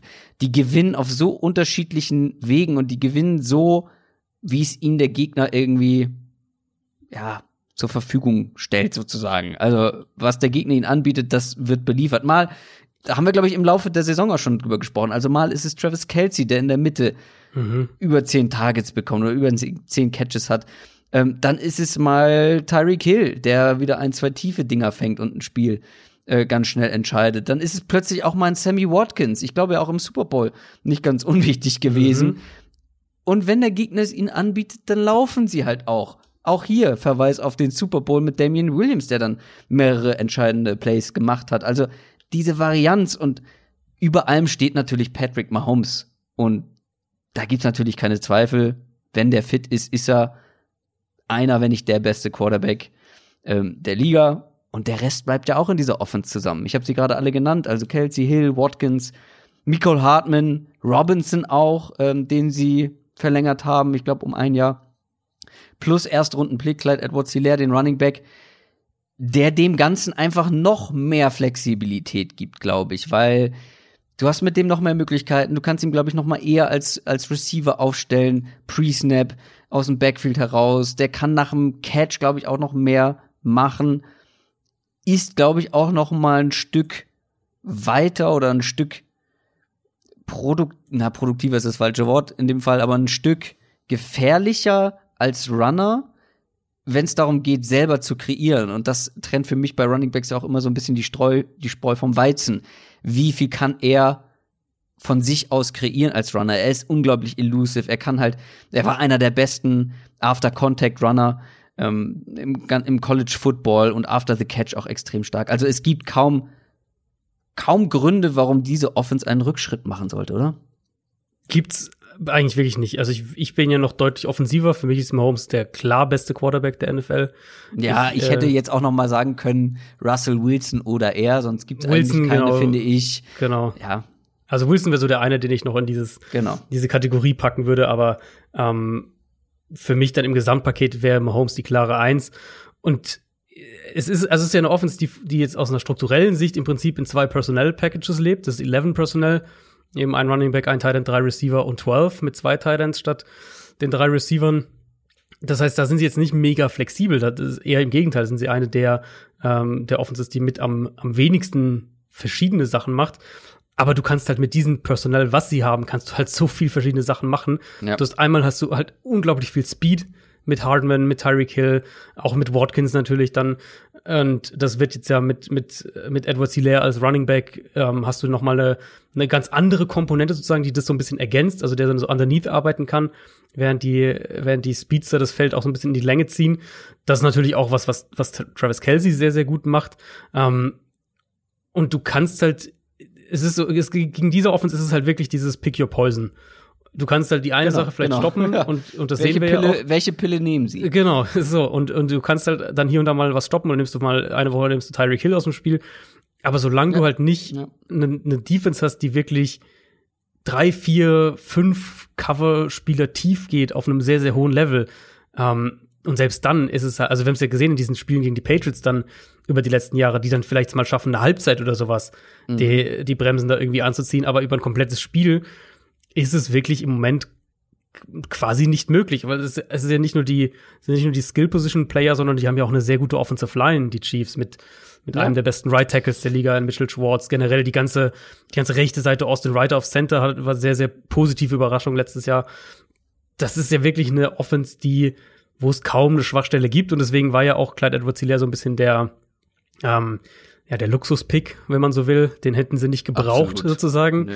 Ähm, ist, wie ein, ist wie ein iPad. Niemand braucht ein iPad, aber wenn man es hat, ist irgendwie schon praktisch und geil. Ja, ich meine, also ich bin immer noch der Meinung, dass, dass sie den Pick eher in einen Cornerback hätten stecken sollen, diesen hm. Erstrunden-Pick, aber dass der natürlich dieser Offense, gerade ja. spezifisch mit dem, was er halt kann, ähm, im, im, im Passspiel allen voran, dass der der Offense da noch mal auch eine andere eine zusätzliche Waffe gibt, auf die du dich halt einfach einstellen musst, auch eben in deinen eigenen defensiven Personal Packages. Also wenn wir jetzt, wir haben über die Chargers geredet, den Kenneth Murray teuer in der ersten Runde gedraftet haben. Ich kann dir jetzt schon sagen, dass Clyde Edwards Hilaire mit Sicherheit ein paar Catches gegen Kenneth Murray haben wird, weil der mit halt ein fieses. Matchup ist, ist gegen den, genau. Ja, mit Angle Routes, die hat er im College auch schon gemacht, mit, wo Linebacker extreme Probleme haben, 45 ja. Grad nach außen, ja. 45 Grad nach innen und diese Richtungswechsel ja, da haben extrem viele Linebacker Probleme und gerade ein Kenneth Murray wird da spannend. Ähm, aber jetzt hast du gerade schon die Cornerbacks angesprochen. Lass uns doch direkt mal zur Defense kommen, weil ich glaube, bei dieser Offense, also ich meine, wir haben sie alle gesehen. Zur Genüge. Und wie gesagt, es ändert sich einfach nicht viel. Aber du hast gesagt, ja, First Round Pick eher in den Cornerback. Mhm. Jetzt saß ich hier letztes Jahr an genau dieser Stelle, in genau dieser Folge und habe gemahnt, oh, die Cornerbacks der Chiefs und oh, kann das irgendwie zum Verhängnis werden? Wird das ein Problem? Jetzt wollte ich diese Offseason nicht so sehr den Finger heben. Da hast du das gemacht vor ein paar Wochen mhm. stattdessen und hast gesagt, ah, die Chiefs und ihre Quarter Cornerbacks mhm. könnte ein Problem werden. Weil du hast jetzt ja noch einen deiner besten Cornerbacks ziehen lassen mit Kendall Fuller. Dein mögliches Starting Duo aktuell ist Bishop Breland und Javarius Ward. Also es ist jetzt nichts, wo ich euphorisch werden würde. Und auch hier noch mal der Reminder, wir hatten es ja gerade bei den Broncos, gegen welche Receiver du in dieser Division mittlerweile spielen musst. Jerry Judy, Rux Sutton, Keenan Allen, Mike Williams. Äh, boah, das musst du verteidigen. Und ja, sie haben letztes Jahr den Super Bowl gewonnen und hatten schon vor der Saison diese Fragezeichen, sage ich mal, auf Cornerback und haben das ganz gut kaschiert bekommen. Aber wenn du dann jetzt auch noch deinen vermeintlich Besten verlierst, wird es natürlich auch nicht einfacher. Es wird nicht einfacher und ich sehe schon das als ein Problem. Mit Rashad Fenton jetzt im Slot sind sie relativ gut, denke ich, ein. Also zumindest ist das ist die Position, wo ich mir auf Cornerback noch so mit am ähm, am wenigsten Sorge, glaube ich, machen würde, so im Vergleich. Also Outside Corner, ich hatte das ja, als ich da, äh, als ich das angesprochen hatte, hatte ich das ja auch so gesagt. Das ist das wahrscheinlich das schlechteste Outside Corner Duo der Liga, zumindest mal so auf dem Papier, Breland und Ward. Also da gibt's nicht viele, die schlechter sind. Und es war halt für mich die klare Baustelle einfach, mit der die Chiefs in diese Offseason gegangen sind. Deswegen hätte ich mhm. mir halt gewünscht, dass sie da mehr machen. Aber wie wir ja immer wieder äh, sagen, in der Offseason sind Teams mit uns am ehrlichsten. Und sie haben es halt nicht adressiert. Also sie haben halt, wenn dann überhaupt ihre Leute gehalten und auch das nicht komplett eben. Kendall Fuller haben sie gehen lassen. Das heißt, sie sehen das offensichtlich anders und priorisieren es auch anders. Und ich hatte das ja letztes Jahr auch gerade dann im Vorfeld vom Super Bowl haben wir das ja auch ausführlich besprochen, dass eben viel Qualität und Flexibilität in der Defense über die Safeties kam. Mit allen voran natürlich Tyron Matthew, aber auch Thornhill hat ja eine super ähm, eine super Rookie-Saison gespielt und als der dann ausgefallen ist, hat Daniel Sorensen ihn super vertreten. Also da haben sie, da ist halt die Qualität in der Secondary. Und das ist offensichtlich auch der Plan. Nur, ich sehe halt schon die Gefahr, wenn dann, wenn du auf Cornerback dann so anfällig bist, unterm Strich, dass du nicht alles kompensieren kannst. Und die Chiefs Defense ist in einer luxuriösen Position, weil sie oft mit eigener Führung spielen kann. Du musst jetzt selten irgendwie einen kritischen Stop hinlegen, sondern kannst halt auch ein bisschen aggressiver spielen, weil du halt diese eigene Offense halt auf der anderen Seite hast. Aber ich sehe das eben, das ist so das eine, was mir bei den Chiefs wirklich Bauchschmerzen bereiten würde. Ja, ja, ich bin da ganz deiner Meinung. Das Ding ist, der Rest der Defense, also vor allem Safeties und die Defensive Line, sind vergleichsweise sehr gut aufgestellt. Mhm. Ähm, also wichtigster Offseason-Move für mich, auf jeden Fall Chris Jones zu taggen. Enormer Value. Ähm, hat letztes Jahr nur 13 Regular-Season-Spiele gemacht, aber die fünftmeisten Pressures aller Defensive Tackles. Auch hm. die, die die komplette Saison gespielt haben. Also ähm, der hat zwar zwei Spiele weniger als Frank Clark gemacht und trotzdem genauso viele Quarterback-Pressures kreiert. Hm. Also der ja. ist durch und das durch die Mitte muss man auch noch mal unterstreichen, ne? Ja. Meistens durch die Mitte. Also der ist wirklich, der ist wirklich eine Macht da in der Mitte der der Defensive Line. Ähm, und ansonsten ist da auch eigentlich alles wie gehabt. Nur Emmanuel Ogba ist weg, aber ansonsten bleibt da auch viel, wie es in der sehr erfolgreichen Saison letztes Jahr war. Ich würde tippen, dass wir eher früher als später Willie Gay sehen, den Zweitrunden-Pick, den Linebacker, den sie dieses Jahr gedraftet haben. Mhm. Einfach weil, wir hatten es jetzt bei den Raiders gerade und ganz so schlimm war es bei den Chiefs nicht, aber jetzt auch nicht ganz so arg weit weg eben, dass die Linebacker in Coverage ein Riesenproblem waren. Und deswegen, das wäre dann so der Gamble, Willie Gay äh, wer jetzt sich vielleicht an die Linebacker-Folge nicht mehr so im Detail erinnert, das war halt so diese, einer dieser, dieser athletischen Freak-Spieler in diesem Draft, wirklich auch einer, der, der alles kann irgendwo und, und der auch gerade in Coverage super, super Ansätze gezeigt hat, einige Off-the-Field-Geschichten hatte und im Kopf nicht immer so ganz auf dem richtigen Weg scheinbar war, um es mal vorsichtig zu formulieren. Ähm, aber rein sportlich gesehen ist das, glaube ich, wenn, also wenn die das erst, den ersten Tag im Training Camp haben, ist das, glaube ich, der beste Cover-Linebacker, den die Chiefs haben. Deswegen denke ich, das wäre so eine Position, mhm. wo sich auch eine Starter-Veränderung eher früher als später ähm, dann, dann durchsetzen könnte. Ansonsten, ja, die Front sollte besser sein, als sie letztes Jahr war. Und da äh, sehe ich allen voran Frank Clark in der, in der Verantwortung. Der hat sich gesteigert im Laufe der Saison, aber von dem muss halt mehr kommen. Und dann hättest du an sich mit mit Clark und mit Jones, dann so als Nummer drei äh, Rusher irgendwie ein Alex Okafor, dann hast du da zumindest mal eine, ja, mhm. ne, ne, die Baseline sozusagen und das dann im Zusammenspiel eben mit den Safeties. Das Ding ist einfach bei den Chiefs, also wir sind uns alle einig, dass die dass da so wenig Veränderungen sind, dass die natürlich wieder zu den absolut besten Teams der ganzen mhm. NFL gehören. Jetzt habe ich ja letztes Jahr erwartet, dass die Secondary, also vor allem Cornerback, Probleme machen könnte. Hat es letztendlich nicht, weil sie haben den Super Bowl gewonnen. Aber das lag ja insbesondere auch daran, dass die Offense einfach so überragend gut war. Aber sie musste halt auch so gut sein. Also ich habe vorhin so diese, diese Comebacks angesprochen. Diese Comebacks wären nicht möglich gewesen, glaube ich, wenn diese Offense nicht so gut gewesen wäre und vor allem auch so schnell punkten konnte, wie es letztendlich der Fall war. Und also gegen die Texans lag man 0 zu 24 hinten. Gegen die Titans lag man hinten, gegen die 49ers auch. Ist das reproduzierbar? Ja, mit dieser Offense wahrscheinlich schon. Kann das aber auch mal schief gehen? Und da würde ich halt auch sagen, ja, auf jeden Fall. Also, es sagt niemand, dass das dann in einem Playoff-Spiel jedes Mal so funktionieren muss. Und wenn du dann immer halt relativ viele Punkte kassierst, weil die Defense so ein bisschen wackelig ist und er auch in manchen Spielen nicht so wirklich Druck erzeugen konnte, und wenn das mal im falschen Moment alles zusammenkommt, wird's schwierig. Ähm, aber das klingt viel skeptischer, glaube ich, als ich bin. Man muss dann Auge drauf haben auf die Defense, auf die Cornerbacks und der ganzen Situation. Aber wie gesagt, du musst halt auch erstmal mehr Punkte machen, als diese Chiefs Offense punktet. Und ja. das ist, das, das ist, ist extrem schwer. Das ist der Punkt. Und, und dann eben, wie gesagt, das Zusammenspiel daraus. Also wenn du eben eine Offense hast, die, die schnell punkten kann, die viel punkten kann, bringt's dich als Defense natürlich in eine, in eine luxuriösere Position als, äh, als jetzt im Vergleich zu, ja, weiß ich nicht, eine offene, ein Team, sagen wir diese Bears, Bears Defense, die halt äh, viel selbst kreieren musste auch. Oder auch die Patriots Defense letztes Jahr in, in dieser ersten Saisonhälfte, wo die ja an irgendeinem Punkt, glaube ich, defensiv mehr Punkte gemacht hatten, als sie zugelassen hatten, was ja auch eine völlig absurde Statistik ist, mhm. weil sie halt äh, so viele defensive Touchdowns erzielt haben. In, das ist für die Chiefs Defense natürlich eine völlig andere Ausgangslage, ganz klar. Aber ich habe mir vorhin auch schon gesagt, Defensive ist von Jahr zu Jahr schwieriger zu prognostizieren, weil es viel inkonstanter ist. Und die Chiefs letztes Jahr haben es dann geschafft, sich im Laufe der Saison doch deutlich zu stabilisieren und waren dann defensiv in Ordnung. Das kann aber auch nächstes Jahr wieder ganz anders aussehen. Und ja. da sind halt für mich, also Matthew und, und Chris Jones sind so die Schlüsselspieler dafür. Für mich fast noch mhm. Matthew mehr, würde ich ehrlicherweise sagen, für diese Defense konkret wenn der aber halt nicht auf diesem Level spielt oder wenn da irgendwas anderes ist, dass, dass er nicht so diesen Impact haben kann wie letztes Jahr, ich glaube, dann bist du halt auch schnell in der Position, dass gerade die Outside Corner, wie gesagt, Slot finde ich, ähm, ist eine andere Sache, aber gerade die Outside Corner halt früher oder später auch wirklich dann, ja, dass man halt sieht, was, was, wo ja. da die Problemzonen sind.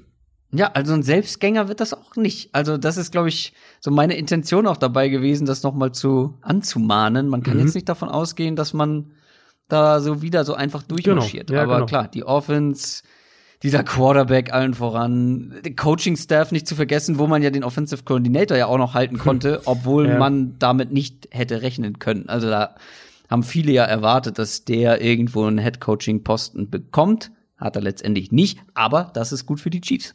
Ja, der ganze Trainerstab, Defensive Coordinator genau. ja auch. Also da ist schon sehr, sehr viel ähm, Konstanz mit dabei. Wie gesagt, das war für mich also die diese, diese Offseason-Kritik eben, dass du deinen Erstrunden-Pick halt in deinen Running Back steckst, statt diese Cornerback-Situation zu adressieren, die halt in meinen mhm. Augen früher oder später dann doch selbst für die Chiefs zum Problem werden wird.